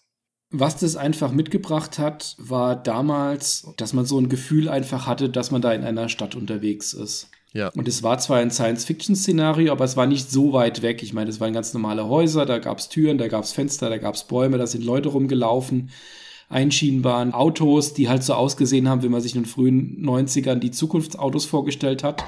Ich glaube, so ähnlich haben sie in Demolition Man damals auch ausgeschaut, mich recht entsinne. Aber das fühlte sich einfach wirklich so an, als könnte man da in, in einer Stadt rumlaufen. Und das war ja was, was, was damals die Spiele ganz selten wirklich mitgebracht haben. Und das dann auf die Realität bezogen, also in dem Alter, als wir das dann damals gespielt haben, was Besonderes irgendwo war, dass es kein völlig abstraktes Fantasy-Szenario oder weit weg von der Realität war. Das ist ja generell so ein bisschen der Vorteil von Cyberpunk, dass er relativ nachvollziehbar noch ist. Jetzt, wo du gerade Demolition Man gesagt hast, ist ein gutes Stichwort. Ich muss mir gerade eine Notiz machen. Morgen, wenn ich zum Einkaufen gehe, ich brauche wieder neue Muscheln. wenn du, solange du weißt, wie man die verwendet. Weißt du es etwas nicht? Okay. Oh Gott, liebe Hörer, der Daniel weiß nicht, wie man die Muscheln verwendet. Jetzt haben wir schon die ganze Zeit gesagt, was man da eigentlich so spielt. Wir haben noch nicht wirklich gesagt, wie man das Spiel spielt. Und in der PC-Version ist es klassisch mit der Maus. Und äh, soweit können wir schon mal vorausgreifen, da kommen wir dann auch noch zu. In diversen anderen Versionen war es auch mit dem Joypad spielbar. Und da war es äußerst gewöhnungsbedürftig. Das habe ich jetzt in der Vorbereitung auch nochmal ausprobiert. Ich habe jetzt die Super Nintendo-Version auch nochmal gespielt die sich von der PC- und Amiga-Version doch ordentlich unterscheidet, aber ich glaube, da kommen wir dann gleich nochmal mit dazu. Und Im Endeffekt steuerst du die Cyborgs, wie du dir es vorstellst. Du kannst entweder die bis zu vier einzeln auswählen und kannst sie durch Klick steuern. Du kannst alle vier auch aus, auf einmal auswählen oder mehrere auswählen, kannst sie steuern. Und mit der rechten Maustaste kannst du schießen. Dann wird der Mauszeiger so als Fadenkreuz angezeigt. Ich hatte ja damals kein Super Nintendo und ich habe die Super Nintendo-Version auch tatsächlich erst vor einigen Wochen das erste Mal gesehen, als wir begonnen haben, hier für das Spiel zu recherchieren. Und wenn mir jemand gesagt hätte, jemand hätte sich überlegt, wie Syndicate damals auf dem Super Nintendo ausgesehen hätte und hätte dann einfach mal so ein Mock-up gemacht, dann hätte das genauso ausgesehen, wie das Spiel ausschaut. Das, das sieht so nach Super Nintendo aus. Und ich war, ich war sehr überrascht, was da für ein Wahnsinns-Anpassungsaufwand von der Grafik dann auch in das Spiel reingeflossen ist. Ich habe das jetzt nicht gespielt, ich habe nur mir ein paar Videos angeschaut. Ähm, spielt sich das dann auch ganz anders?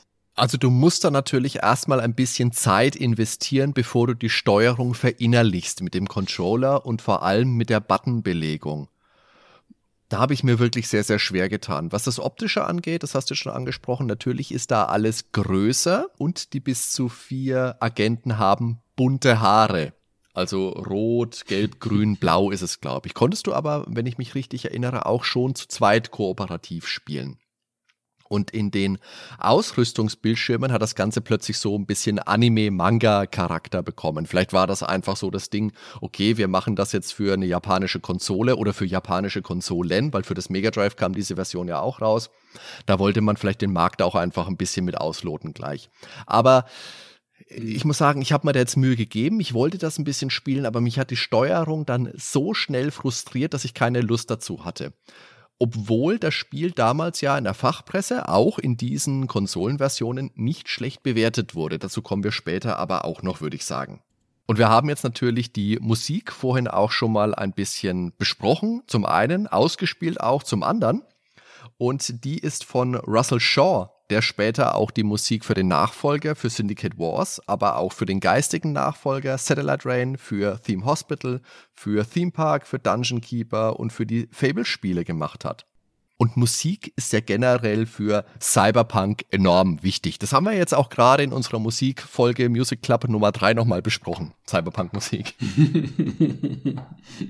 Ausführlich. Ausführlich. Diese, diese sphärischen, diese wabernden Synthi-Klänge. Und diese audiovisuelle Kulisse generell in Syndicate ist einfach so unfassbar atmosphärisch und passt so unglaublich gut zusammen. Diese MIDI-Stücke, die sind dystop, die sind trist, düster, schmutzig, herzlos. Dazu das Spiel noch voller Neon-Reklame. Insgesamt die Musik sehr, sehr basslastig, dieser wabernde Soundteppich, der da alles, der dich einhüllt und bei Gefahr zu einem pumpenden Treiben anschwillt, also wie ein, wie ein hochschnellender Pulsschlag, wenn plötzlich was los ist.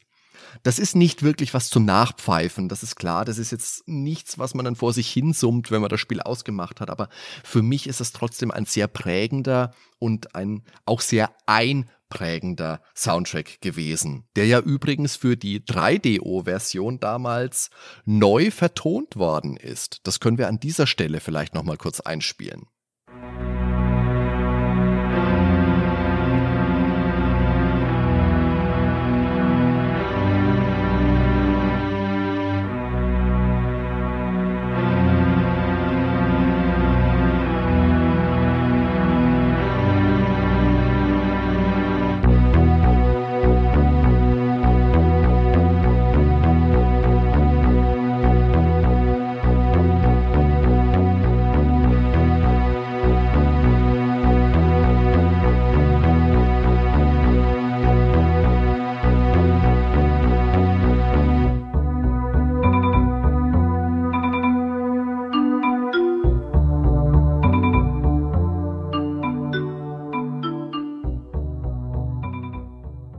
Genau, das war die 3DO-Version der Musik. Und mir ist jetzt auch wieder eingefallen, in der englischen Version sagen die Charaktere bei Auswahl immer selected. Und in der deutschen Version war es eben ausgewählt. Da gibt es eine kleine nette Geschichte, weil damals war der Powerplay-Redakteur Jan Sönke Steffen bei Bullfrog für ein Interview in Guildford und dann haben sie gesagt, hey, da ist einer aus Deutschland da, wir wollen eine deutsche Version machen, sprech uns das doch gleich mal ein. Und die deutsche Sprachausgabe, also ausgewählt und Polizei, bitte legen Sie Ihre Waffen nieder, ist eben vom Powerplay-Redakteur Jan Sönke Steffen. Wie so oft musste man im Original aber auch wissen, was die genau sagen. Dieses Sögtet ist ja doch immer sehr schnell gesprochen. ich glaube, die DOS-Version, die haben wir jetzt schon im Großen und Ganzen schon beschrieben. Ich habe mir jetzt die Amiga-Version nochmal angeschaut, weil ich mir tatsächlich nicht mehr 100% sicher war, ob ich die nicht damals auch schon noch gespielt hatte, aber die kam ja dann auch später erst raus. Es war eine Umsetzung von DOS auf Amiga. Und so schaut's tatsächlich auch aus. Das war also die auslaufende Zeit, als, als schon die Durchhalteparolen im Amiga Joker veröffentlicht wurden. Man gehofft hat, dass Indie 4 noch umgesetzt wird und Konsorten. Und da war das auch so ein Spiel. Also schaut wie eine typische Umsetzung von DOS auf Amiga aus. Es ist etwas ruckliger. Die Auflösung ist naturgemäß geringer, aber es war ja auch schon die Spätzeit des Amigas. Ich habe das dann auch auf dem Amiga jetzt im Emulator jetzt nicht mehr so wahnsinnig lange gespielt. Da ist die DOS-Version dann doch einfach fortschrittlicher. Aber später kamen dann ja auch noch ähm, Amiga CD32 und Mac und eben auch Konsolenversionen noch raus. Genau, und gerade diese Super Nintendo und Mega Drive-Version, die kam ja gut eineinhalb Jahre später raus, also so Anfang 95. Und interessanterweise boten beide keine Mausunterstützung, obwohl es für das Super Nintendo zumindest ja seit Mario Paint aus dem Jahr 1992 eine gab. Aber natürlich, klar, ich denke, hier hat man einfach zwei Versionen parallel entwickelt. Da konnte man nicht für das eine Maus mit reinmachen, für das andere nicht, weil man dann auch wieder voraussetzen musste, dass die paar Hanseln, die das Spiel dann kaufen, auch die Maus überhaupt haben müssen. Das wäre wahrscheinlich einfach zu viel Arbeit gewesen. Ein paar Schnitte sind da natürlich drin, weil Nintendo war damals zwar schon notgedrungen ein bisschen offener nach diesem Fiasko, was sie mit Mortal Kombat 1 durchgemacht hatten, was dann auf dem Mega Drive sich gut verkauft hat. Und bei Nintendo hat man sich damals eben ein bisschen quergestellt gehabt. Aber zumindest hat man hier Syndicate auch ein bisschen angepasst. Und so gibt es eben keine Polizisten, sondern es gibt eben jetzt fliegende Robo-Eimer. Level sind auch komplett anders. Also das ist nicht eine 1 zu 1 Umsetzung der PC- und Amiga-Version, sondern das sind komplett andere Level. Also im Endeffekt ist es, kann man fast sagen, ein eigenes, ein neues Spiel. Und natürlich waren diese Heimkonsolen-Versionen auch etwas farbenfroher als die Heimcomputer-Varianten. Zumindest ein bisschen. Kindergeburtstag ist es immer noch nicht, kann man nicht sagen. ja, und dann gab es auch noch Ports für 3DO und für Atari Jaguar, die damals aktuell waren. Und das waren dann wirklich Ports und nicht wie die Super Nintendo und Mega Drive Version angepasste Neuentwicklungen. Und das Faszinierende war ja, gerade bei der Jaguar Version, der Jaguar Controller, wenn man den vor Augen hat, der bringt ja von Haus mal, und jetzt Ohren auf, 17 Buttons mit. 17, okay? Also so ABC-Button, ja, und dann hat er unten nochmal zwölf Knöpfe gehabt, wie eine, ja, fast schon wie so, wie so ein Telefon, wie ein altes. Diese nach, also was halt nach der Weltscheibe kam, diese Tastentelefone. Plus Start und Select natürlich noch. Und für manche Spiele gab es dann ein Overlay, das man über diesen Nummernblock legen konnte. Für Syndicate gab es es aber nicht. Für Syndicate gab es dann wirklich mehrere Seiten in der Anleitung, die diese Steuerung erklärt haben, weil du da wirklich Kombinationen auch drücken musstest. Also du musst denken, du hast 17 Knöpfe und musst doch mehrere auf einmal drücken teilweise. Das musst du erstmal verinnerlichen. Das war eigentlich eine Simulation, wie Falcon 3 oder so damals. Also ich habe mir mal reingeschrieben, man musste zum Beispiel C und 8 gleichzeitig drücken, um eine Waffe fallen zu lassen. Also, äh, naja. Naja, also das behalten wir mal für später im Hinterkopf, wenn wir uns dann den damaligen Rezensionen widmen. Genau. Ja, aber was, was einfach schmerzlich fehlt im Spiel, ist tatsächlich Multiplayer. Der Jean Cooper hatte danach auch gesagt, ich weiß nicht, ob er da übertreibt, aber zumindest mal hat er gesagt, dass es dann nur um zwei Tage gegangen wäre. Sie hatten den Multiplayer-Part eigentlich schon fertig, aber er hat es nicht durch die QA geschafft. Da gab es einfach ähm, Verbindungsprobleme zwischen den verschiedenen Kisten, wenn sie miteinander gespielt haben im LAN. Und dann wurde es aus dem damaligen Release rausgeworfen, das dann eben Gold ging und veröffentlicht wurde. Ist natürlich schade, aber wer weiß, wie, wie, wie schlimm das dann gewesen wäre, wenn es da durch die, durch die QA durchgerasselt wäre, wenn es die ganzen anderen Sachen durch die QA durchgeschafft haben, die im Spiel ja drin sind. Ja, aber immerhin haben wir Multiplayer dann noch bekommen. Ja, und zwar mit der Erweiterung American Revolt, die auch schon 1993 rauskam. Und im Endeffekt ist das, diese ganze Erweiterung ja nur aus dem Grund gekommen, um den Multiplayer, der von Haus aus ursprünglich geplant war, noch nachzureichen und um das dann wahrscheinlich noch ein bisschen besser zu verpacken, hat man eben noch 21 neue Missionen dazu gepackt, die dann in Nord- und Südamerika spielen. Das heißt, es setzt dann am Ende des Spieles an. Du hast eigentlich die Welt erobert und dann der amerikanische Kontinent äh, rebelliert und du musst alles nochmal erobern. Ja, das ist leichter gesagt als getan, weil American Revolt ist einfach abartig schwer. Also äh, ich muss noch mal abartig, muss ich glaube ich noch mal explizit betonen. Das ist so schwer, dass es keinen Spaß macht. Also jetzt gar kein bisschen. Ich habe das ja damals auch dann bekommen auf Wegen und habe mich gefreut wirklich drauf. Ich dachte, okay, super, Syndicate, eins meiner absoluten Lieblingsspiele hat eine Erweiterung, kann nur spitze sein. Ich habe die erste Mission gestartet, habe ein bisschen rumgeguckt, was mache ich, was mache ich, hatte verloren. Hat gefühlt drei Sekunden gedauert. Ich dachte, was ist denn jetzt verkehrt? Okay, probiere ich es nochmal. Es ist nicht besser geworden. Aber es ist in keiner Mission besser geworden. Die waren durch die Bank alle unglaublich unfair. Und jetzt wirklich an einem Maße, wir haben jetzt vorhin schon die Station Atlantis bemerkt, die letzte Mission im ersten Spiel, die schon wenig Spaß gemacht hat. Aber American Revolt setzt dem Ganzen einfach noch die Krone auf. Also da hört spaßmäßig einfach komplett auf. Und was man dann noch zusätzlich gemacht hat, um es noch ein bisschen reizvoller zu machen, womit man auch geworben hat, es gibt zwei neue Waffen.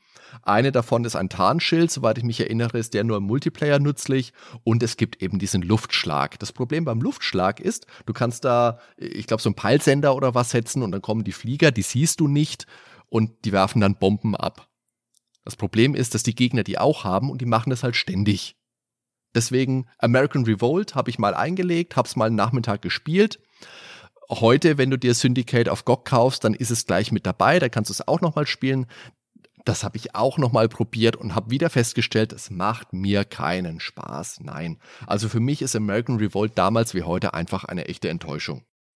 Ja, das ist definitiv nicht spielbar. Also die letzte Mission hatten wir ja auch schon mal angesprochen im Original Syndicate. Also es ist ja nicht unbedingt die letzte Mission, aber die naheliegende letzte Mission, man kann es auch schon vorher spielen, ähm, auf Atlantis. Das ist ja auch ein, ein reines Gemetzel, wo man möglichst schnell alle Drogenlevel hochsetzen muss und in den Panikmodus springt. Ähm, und viel mehr ist es nicht. Ähm, und American World sitzt dem Ganzen nochmal die Krone auf.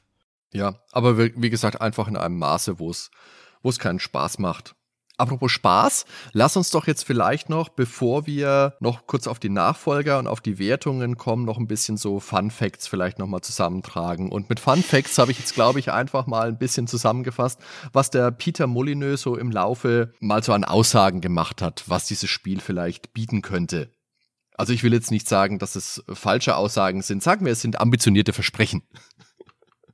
Also ursprünglich ist da mal von 100 bis 200 Städten gesprochen worden. Es sind dann letztendlich 50 geworden. Und jede davon sollte viermal so groß sein wie eine Populuskarte. Und die Bevölkerung geht ihren eigenen Dingen nach. Okay, das stimmt. Es hätte Rush Hours geben sollen. Die gibt's nicht. Es hätte Staus geben sollen. Die gibt's auch nicht. Und es hätte Multiplayer geben sollen. Auch den gab's, haben wir jetzt auch gerade besprochen, erst bei American Revolt. Mein Lieblingsversprechen war, dass er gesagt hat, wenn man die Agenten ordentlich einstellt von der Intelligenz, dann können sie zu Autobesitzern hingehen, können die beeinflussen, dass sie den Schlüssel herausrücken und können dann quasi legal davonfahren, ohne ein Auto klauen zu müssen. ja, gut, aber ich meine, letztendlich, man muss halt trotzdem nochmal sagen, selbst wenn das jetzt gefehlt hat, ist Syndicate für 1993 trotzdem ein Meisterwerk, was da alles drin ist. Das mit dem Autoschlüssel ist aber nochmal ein guter Punkt. Ist mir jetzt gar nicht aufgefallen, wenn ich ein, ein Auto klaue, das vorher rumgefahren ist. Also häufig ist es ja so, da fährt ein Auto, das steht an der Ampel und dann steige ich da einfach ein und fahre damit weiter. Da steigt ja normalerweise keiner aus, oder? Ist ja nicht wie bei GTA, dass ich ja die Tür aufreiß und, und werf da jemanden raus, sondern der fährt dann irgendwie zusammengekauert auf dem Rücksitz mit, bis ich wieder aussteige. Also ich glaube, ich habe die Autos zum, auf die Autos vorher zumindest einmal kurz draufgeschossen, damit die anhalten und dann ist der Fahrer davon gelaufen. Mhm. Ich glaube, so wirklich ein fahrendes Auto bin ich mir gerade nicht sicher, mhm. ob man da einsteigen kann. Selbst wenn es anhält an der Ampel. Ich weiß nicht, ob wir es vorhin schon mal gesagt haben. Ursprünglich lief Syndicate ja einmal unter dem Arbeitstitel Bob, was für Blue and Orange Bloke stand. Bloke heißt, glaube ich, so viel wie Kerl oder Typ. Später waren dann Higher Factions und Cyber Assault im Gespräch. Ja, und bevor wir jetzt zu den Nachfolgern kamen, die es letztendlich auch tatsächlich gab, sollten wir noch einmal kurz erwähnen, dass es auch mal einen Echtzeit-Strategie-Ableger hätte geben sollen, der letztendlich dann gecancelt wurde. Und der hieß Creation. Da kann man sich auf YouTube einen Trailer anschauen, der ist aus dem Jahr 1995 und das war für PC, für Sega Saturn, für PlayStation und für Amiga CD32 geplant. Das sollte dann auf einem fremden Wasserplaneten spielen und das Spielgeschehen eben unter die Wasseroberfläche verlegen. Hat wohl auch die Engine von Magic Carpet mit beeinflusst oder das Spiel Magic Carpet mit beeinflusst und wurde dann letztendlich gecancelt, weil man sich keinen Erfolg davon versprach, weil man eben 1997 beschlossen hat, Subgames don't sell.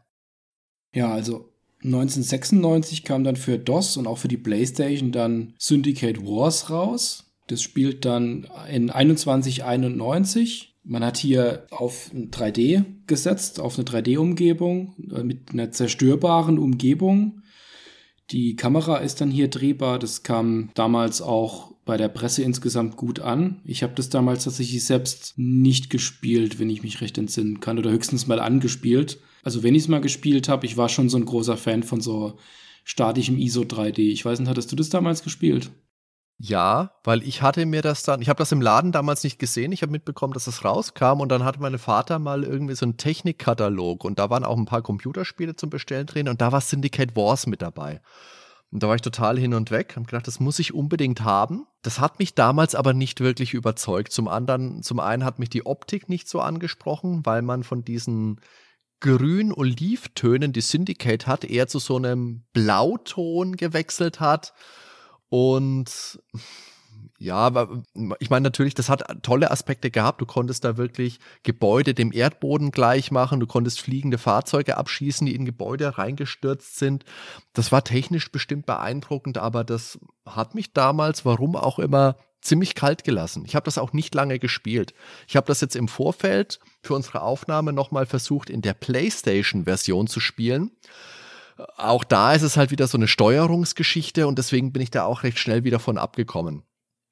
Aber was ganz witzig war, da war ja auch wieder eins von diesen kuriosen Versprechen, die es da gab. Und zwar sollte man dann DVDs, die man auf seinem PC abspielt, auf Anzeigetafeln im Spiel sehen. Und jetzt muss man denken, das ist ein Spiel von 1996. Okay? Und damals war DVD noch ein relativ neues Medium und DVD-Spieler waren unglaublich teuer. unglaublich teuer. Also allein so ein Versprechen zu machen, ist total abstrus. Vielleicht hatten die damals dann schon gemerkt, dass in dem Original Syndicate, das kam ja 93 raus mit diesem typischen Cyberpunk-Setting, haben wir schon ausgiebig drüber gesprochen.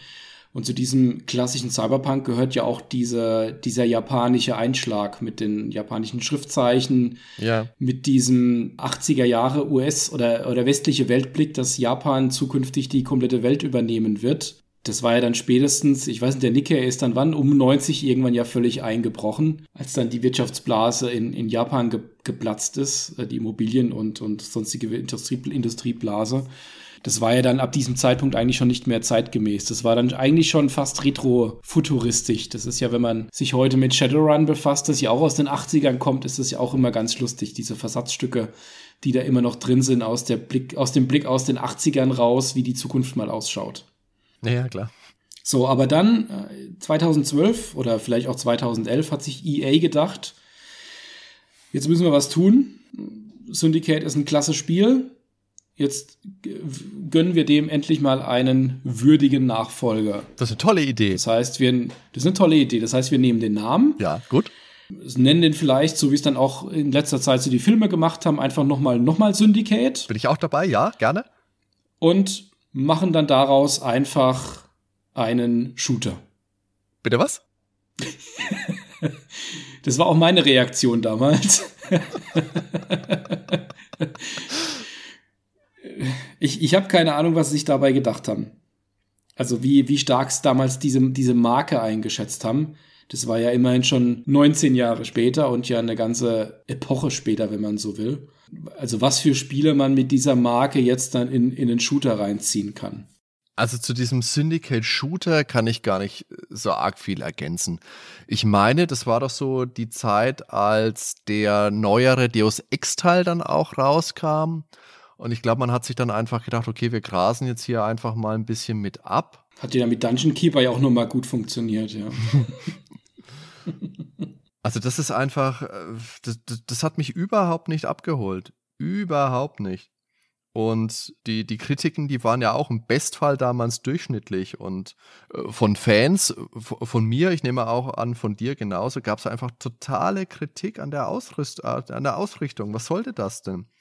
Der CEO von Starbreeze, von der Firma, die das entwickelt, oder verbrochen hat. Der Michael Nörmark, der hat sich trotz der ganzen Kritik aber zufrieden gegeben mit seinem Endprodukt. Und ja, man, man habe von Beginn an wegen der Umwandlung in einen Ego-Shooter mit einem erheblichen Widerstand bei Presse und Fans gerechnet. Ja, und hat er gesagt, da haben halt diverse Faktoren einfach nicht so zusammengespielt und deswegen hat sich's einfach nicht ausgezahlt. Es hat sich ungefähr 150.000 Mal verkauft unterm Strich. Also wie gesagt, die Entscheidung, aus diesem Taktik-Action-Spielen einen Shooter zu machen, das kann ich einfach nicht gutheißen, weil dafür hätte man die Marke nicht gebraucht. Man hat da ein paar Elemente vielleicht mit reingebaut. Am Anfang siehst du mal ein Auto vorbeifliegen, das schaut aus wie die Autos aus Syndicate. Ein paar Waffen sind da von mir aus mit dabei. Aber das ist einfach so unnötig. Nein.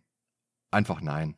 Ja, aber drei Jahre später kam dann der geistige Nachfolger raus den auch tatsächlich wieder Molyneux mal als Nachfolger eher genannt hat. Der war ja auch unzufrieden mit dem Shooter aus der Ferne betrachtet und er meinte Satellite Rain, ein Kickstarter-finanziertes Spiel, dass das viel eher eine, eine moderne Variante von Syndicate wäre. Also tatsächlich eher von Syndicate Wars. Die waren ja auch, sind ja auch teilweise die gleichen Leute, die mit dabei waren.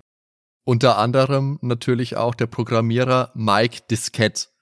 Und können wir bitte mal hervorheben, dass Diskett ja wohl der beste, der beste Name aller Zeiten sein muss vom Programmierer. Mike Diskett, Wahnsinn. Genau, das spielt dann auch in der Metropole statt auf der ganzen Welt. Und da hat man äh, verschiedene Spezialisten, mit, die man mit Skills ausstatten kann. Ja. Also deutlich, deutlich moderner. Ich habe das immer noch auf meiner Liste, will ich unbedingt mal spielen, weil das sieht auch tatsächlich gut aus. Ich habe es aber noch nicht gespielt. Das ist auch was, wo ich mir damals gedacht habe, okay, das muss ich mir irgendwann mal angucken, aber ich habe es bisher noch nicht mal gekauft. Aber es ist ja bestimmt bald auch mal wieder ein Sale irgendwo und dann kann ich endlich mal wieder meine Festplatten voll machen. Aber Daniel, jetzt lass uns doch mal einen Schlenker machen zu den zeitgenössischen Wertungen für Syndicate. Ja, sehr gern. Und ich weiß nicht, ob ich es irgendwann im Podcast vielleicht schon mal erwähnt habe. Ich habe ja damals gern die Powerplay gelesen. Nein. Und so hatte ich damals auch die Ausgabe 793 in der Syndicate getestet worden ist. Und das ist, ich kann mich dran erinnern, an diese, diese Doppelseiten, diesen doppelseitigen Test, den habe ich angehimmelt. Das waren die Bilder von dem Spiel, die waren so beeindruckend, die haben so ein tolles Setting versprochen. Dazu hast du noch einen kleinen Kasten gehabt, wo die Waffen vorgestellt worden sind. Das hat mich damals einfach total angesprochen. Es hat insgesamt eine Wertung von 90 Prozent bekommen. Sound nur 63, okay, da kann man es drüber streiten, den würde ich wahrscheinlich höher ansetzen, aber ein unglaublich gutes Spiel. Witzig ist, dass äh, der Test unter anderem von Jan Sönke Steffen ist, der, wie wir wissen, ja in der deutschen Version die Stimme eingesprochen hat und der sagt, ich finde keine relevanten Kritikpunkte. Sogar die deutsche Übersetzung ist klasse gelungen. das ist ja auch was, was in der Retro Gamer nochmal hervorgehoben worden ist in dem Syndicate-Test, habe ich gesehen. Ja, schon ganz nett. Ja, ganz toller Test. 93 war, war eh so ein, ein richtig schönes Jahr nochmal für die, für die Powerplay. War auch damals die, für mich die Referenzwertung. Ja. Wie bei den meisten Spielen aus der Powerplay. Ja, aber abseits von dieser Version haben wir jetzt vorhin schon gesagt, dass es eben auch eine Version für Super Nintendo und für das Mega Drive gab. Und da haben wir jetzt einen Test aus der Videogames 1.95. Und das ist ein Test von Tetsuhiko Hara. Der hat damals auch ganz viele Import-Tests gemacht. Natürlich, der Name verrät's. Der hat auch, meine ich, die japanische Version von Final Fantasy damals sehr euphorisch getestet. Zu Recht, muss man sagen.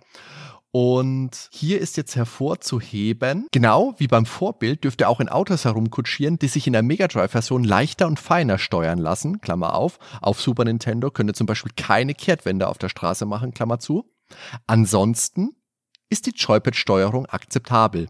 Vielleicht hätte eine Maus vor allem bei Echtzeitkämpfen nicht geschadet, aber spätestens nach einer Stunde Spielzeit hat man sich an die diagonalen Bewegungsrichtungen gewöhnt. Und dann macht Syndicate erst richtig Spaß. Und was auch noch betont wird, jetzt springen wir mal ein Stück auf das Ende seines Fazit. Was aber äußerst nervtötend wirkt, sind die Passwörter, die ihr bei dieser Gelegenheit bekommt. Bei 20-stelligen Buchstabenkombinationen kann man sich schon sehr leicht vertippen. 20-stellige Passwörter, Leute, nein, was soll das denn? Weißt du, ich kaufe mir ein Spiel und dann, ja, von mir aus vierstellig, fünfstellig, ist okay, 20-stellige Passwörter. Kann man doch nicht machen. Das war schon die Werbung für die IBAN später. Na gut, aber da hast du ja nur eine, die du zumindest für dich merken musst. Ja. Aber unterm ja. Strich trotzdem Super Nintendo und Mega Drive haben 84% Spielspaß bekommen. In der 1,95 muss man ja auch nochmal explizit hervorheben. Mhm. Jetzt haben wir natürlich die Optik, haben wir gesagt, die ist konsolenmäßig angepasst. Könnte man jetzt sagen, es ist ein bisschen. Was ist es? Was? Wie sieht die Grafik aus? Etwas nach Clicky Bunti, würde ich sagen. das wollte ich hören. okay, ja. Äh, ich habe mir die damals auch für meinen Super Nintendo gekauft, als ich mir das vor ein paar Jahren auf dem Flohmarkt mitgenommen habe, aber habe es damals schon kaum gespielt und jetzt in der Vorbereitung für den Podcast habe ich mich auch nicht so wirklich überwinden können, das nochmal nachzuholen. Und dann haben wir von ihm auch noch einen Test aus der Videogame 595 und die ist jetzt eben für die Jaguar-Version. Und wir haben uns, wir erinnern uns nochmal vorhin, Jaguar mit den unglaublichen Controller, mit den unglaublich vielen Tasten. So, und da steht im Test, also das ist ja jetzt mehr eine Umsetzung der Amiga DOS-Version. Und da sagt er, vor allem die Grafik wurde blendend in Szene gesetzt. Die Steuerbarkeit ist auch dank der Vielzahl an Tasten auf dem Joypad besser als bei den 16-Bittern. Und ich muss sagen, nee, da, da musst du dich äh, wirklich, wirklich erstmal explizit mit auseinandersetzen und ein, einlassen wollen. Gut, ich meine, wenn man diesen Control früher, Controller früher hatte, ich habe diese Version ja nicht gehabt, ich habe es in dieser Version nicht gespielt. Vielleicht, wenn man sich reingefuchst hat von mir aus aber unter dem Strich stehen halt hier 86% Spielspaß. Und ich glaube, das hätte mir der Controller einfach vermiest. Vor allem zwei Jahre später, ne? Ja, ja. In der PC Player, die ja damals die große Konkurrenz als PC-Only zur Powerplay war, hat damals schon den fehlenden Multiplayer-Modus erwähnt, der dann in einem Zusatzprogramm nachgereicht werden sollte. Dann allerdings nur via LAN und nicht via Modem. Das wurde, darauf wurde damals schon hingewiesen. Mhm. Und Boris Schneider fand das Spiel damals faszinierend und alles in allem gab es damals auch 89 Prozent, was für die PC-Player auch eine fette Wertung ist, muss man einfach sagen. Wenn man auf die Amiga-Seite mal schaut, hatten wir damals die Amiga Games. Die war begeistert, obwohl es technische Kritik im Detail gab ähm, was das Scrolling an, anging. Das war einfach etwas ruckliger, das kann ich bestätigen. Witzigerweise kommt hier Peter Molyneux selbst zu Wort und preist auch an, dass in Populus eine Welt, in Powermonger ein Land und in Syndicate eine Stadt abgebildet wird. Witzigerweise nimmt, übernimmt einer von den Wertungskästen das Zitat dann auch eins zu eins. Okay. Also die mussten da damals wahrscheinlich auch gucken, wie sie die Seiten voll machen. Äh, was kurios ist, Molyneux spricht auch in dem Interview davon, dass Jean alles in sein Spiel reingepackt hat. Der wird aber in dem Artikel gar nicht erwähnt. Weder in dem Interview noch in dem kompletten Artikel kommt Jean Cooper nirgends zu, zu Sprache. Mhm. Aber Molyneux referenziert auf ihn. Also entweder musste man das damals schon wissen oder die Redaktion hat da damals nicht so genau drauf geschaut. gedacht, es wäre, keine Ahnung, irgendein Codewort für irgendwas. Der Amiga Joker hat das Spiel überraschenderweise nur als gut bewertet und ausgeschlossen, dass das ein zeitloser Klassiker ist. Und das überrascht in der Zeit, wo ja damals, wie vorhin schon gesagt, jede DOS-Umsetzung auf Amiga ja gefeiert wurde. Aber das ist durchaus dann auch realistisch zu sehen mit den Abstrichen, die man dann auf, auf Amiga einfach machen muss.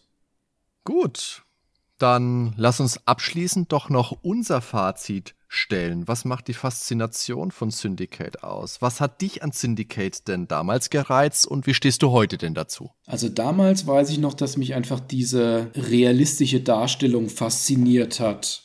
Und dieses düstere, erwachsene Setting, diese freie Umgebung mit den ganzen Details, mit den Autos, mit den Straßenbahnen, mit den begehbaren Häusern und das alles in dem für uns damals ja starken 3D, sag ich mal, und das einfach nah an der Realität dran und nicht so stark abstrakt. Hm. Der Cooper hat ja mal gesagt, die Essenz ist, dass man, dass man Leute umlegt, dass man wie ein Terminator durchläuft.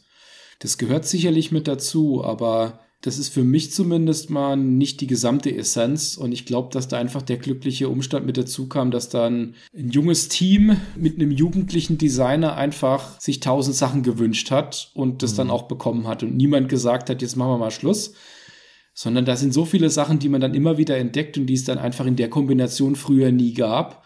Und das macht es auch irgendwo zumindest mal innerhalb dieses Action-Teils, dieses Action-Abschnitts zu einem recht modernen Spiel mit allen Schwächen, die es hat. Ich glaube, dass das damals eher als ein taktisches Spiel angesetzt wurde, was aber faktisch, wenn man es, wenn man gut durchkommen will, spielt man das als ein reines Actionspiel.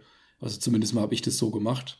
Ähm, aber das passt wunderbar mit rein. Ich habe das Spiel jetzt in der Vorbereitung eine Weile gespielt. Man ist eigentlich nach 10, 15 Missionen hat man grob alles gesehen, aber es, mich hat es ausreichend gepackt, dass ich das jetzt wirklich nochmal komplett bis zum Ende durchgespielt habe. Und ich hatte, auch wenn es repetitiv war, immer noch Spaß damit. Das ist ein Spiel, das einfach in der Zeit in meiner Spielerkarriere kam, wo es einfach so einen, so einen großen Platz eingenommen hat. Und ich bin froh jetzt nach dem Wiederspielen, dass es eins von den überschaubar vielen Spielen ist, die, wenn man sie heute spielt, immer noch gut funktionieren. Da passiert es ja leider immer wieder, dass sich auch mal manche Spieler etwas entgeistern, wenn man die Nostalgie mal abstreift und es von heute mal betrachtet. Und das hatte ich bei diesem Spiel nicht. Also mich hat Syndicate damals auch schwer fasziniert. Das war einfach ein sehr einnehmendes, weil, weil so cool designtes Spiel mit so unglaublich vielen Freiheiten. Du hattest ja früher auch diese, diese tollen PC-Boxen, gab es ja früher auch noch, so richtige Pappboxen. Und das war so eine richtig tolle, grün leuchtende Box mit einem Cyborg vorne drauf, der sich gerade irgendwas Ungesundes in den Körper jagt und wie gesagt, den Test in der Powerplay habe ich gesehen, den habe ich angehimmelt. Ich wollte das wirklich unbedingt spielen und das Spiel hat mich dann letztendlich auch nicht enttäuscht. Die Action auf dem Bildschirm war brachial und die Vertonung, besonders die Schussgeräusche, haben ordentlich gedonnert. Hab's vorhin auch schon gesagt, ich mag ja taktische Spiele generell lieber, also globale Strategie mit Echtzeitbasen und Gedöns, also sowas wie Warcraft oder Command Conquer. Und Syndicate ist einfach, wie gesagt, so, so unglaublich stimmungsvoll, so düster, dieses tolle Art-Design, die Werbetafeln, die Schilder, die brennenden Mülltonnen und die Bäume, die Ampeln, der Realismus, die Polizisten, die sagen, pack die Waffen weg, die fliehenden Zivilisten und du ziehst mit deiner Truppe einfach wie ein alles vernichtender Bulldozer durch die Häuserschluchten und ziehst eine Spur der Verwüstung hinter dir her. Das ist brachial, das ist brutal, das ist zynisch, das ist einfach toll. Ein kleiner negativer Aspekt für mich damals wie heute. Gegen Ende zieht der Schwierigkeitsgrad dann schon ordentlich an, besonders die erwähnte Station Atlantis oder der Atlantic Accelerator im Englischen sticht da hervor. Und ja, American Revolt ist einfach durch die Bank eine ganz, ganz grandiose Enttäuschung gewesen. Das macht mir einfach keinen Spaß. Hauptsache schwer. Nein, einfach nein, danke. Also einfach ein beeindruckendes Spiel aus einem Jahrgang, der vor tollen Spielen nur so strotzt. Auch wenn die KI teilweise ein bisschen doof ist und die Übersicht manchmal flöten geht, Syndicate hat einfach Eindruck auf mich gemacht. Heute kann man das zum Beispiel via GOG ganz gut spielen. Da hat man dann Syndicate Plus, da ist American Revolt mit dabei. Bräuchte ich jetzt nicht unbedingt, aber ist halt dabei. Und so kann man es auch noch spielen und kostet ja auch fast nichts. Ja, ich glaube, jetzt haben wir doch ausführlich zu Syndicate gesprochen. Ein Spiel, wo es nur darum geht, dass ein paar Typen ein paar andere Typen abknallen. Ja, das haben wir wirklich ausführlich drüber gesprochen, würde ich jetzt mal sagen, wenn ich so auf die Uhr gucke. Muss mal gucken, was da unterm Strich steht, wenn wir da nochmal drüber gegangen sind mit unserer Audiobearbeitung. Liebe Zuhörer, wenn es euch gefallen hat, wenn ihr wirklich dran geblieben seid bis jetzt, dann lasst uns da auf jeden Fall auch mal einen Kommentar da zu Syndicate. Wie hat es euch damals gefallen? Wie seht ihr es heute? Stimmt ihr uns dazu, gerade was American Revolt angeht? Habt ihr den Nachfolger gespielt? Da freuen wir uns über Kommentare auf unserer Homepage auf www.nerdweltenpodcast.com. Ihr könnt unseren Discord besuchen, das verlinken wir in den Show Notes wieder. Auf der Nerdwelten-Seite auf Facebook könnt ihr kommentieren. Ansonsten könnt ihr uns noch hören auf Spotify, auf Apple Podcasts und im Podcatcher eurer Wahl. Und dann sage ich Dankeschön fürs Zuhören und ich hoffe, wir hören uns bald wieder. Daniel, mach's gut. Ciao, bis zum nächsten Mal. Ciao, Hardy. Ciao zusammen.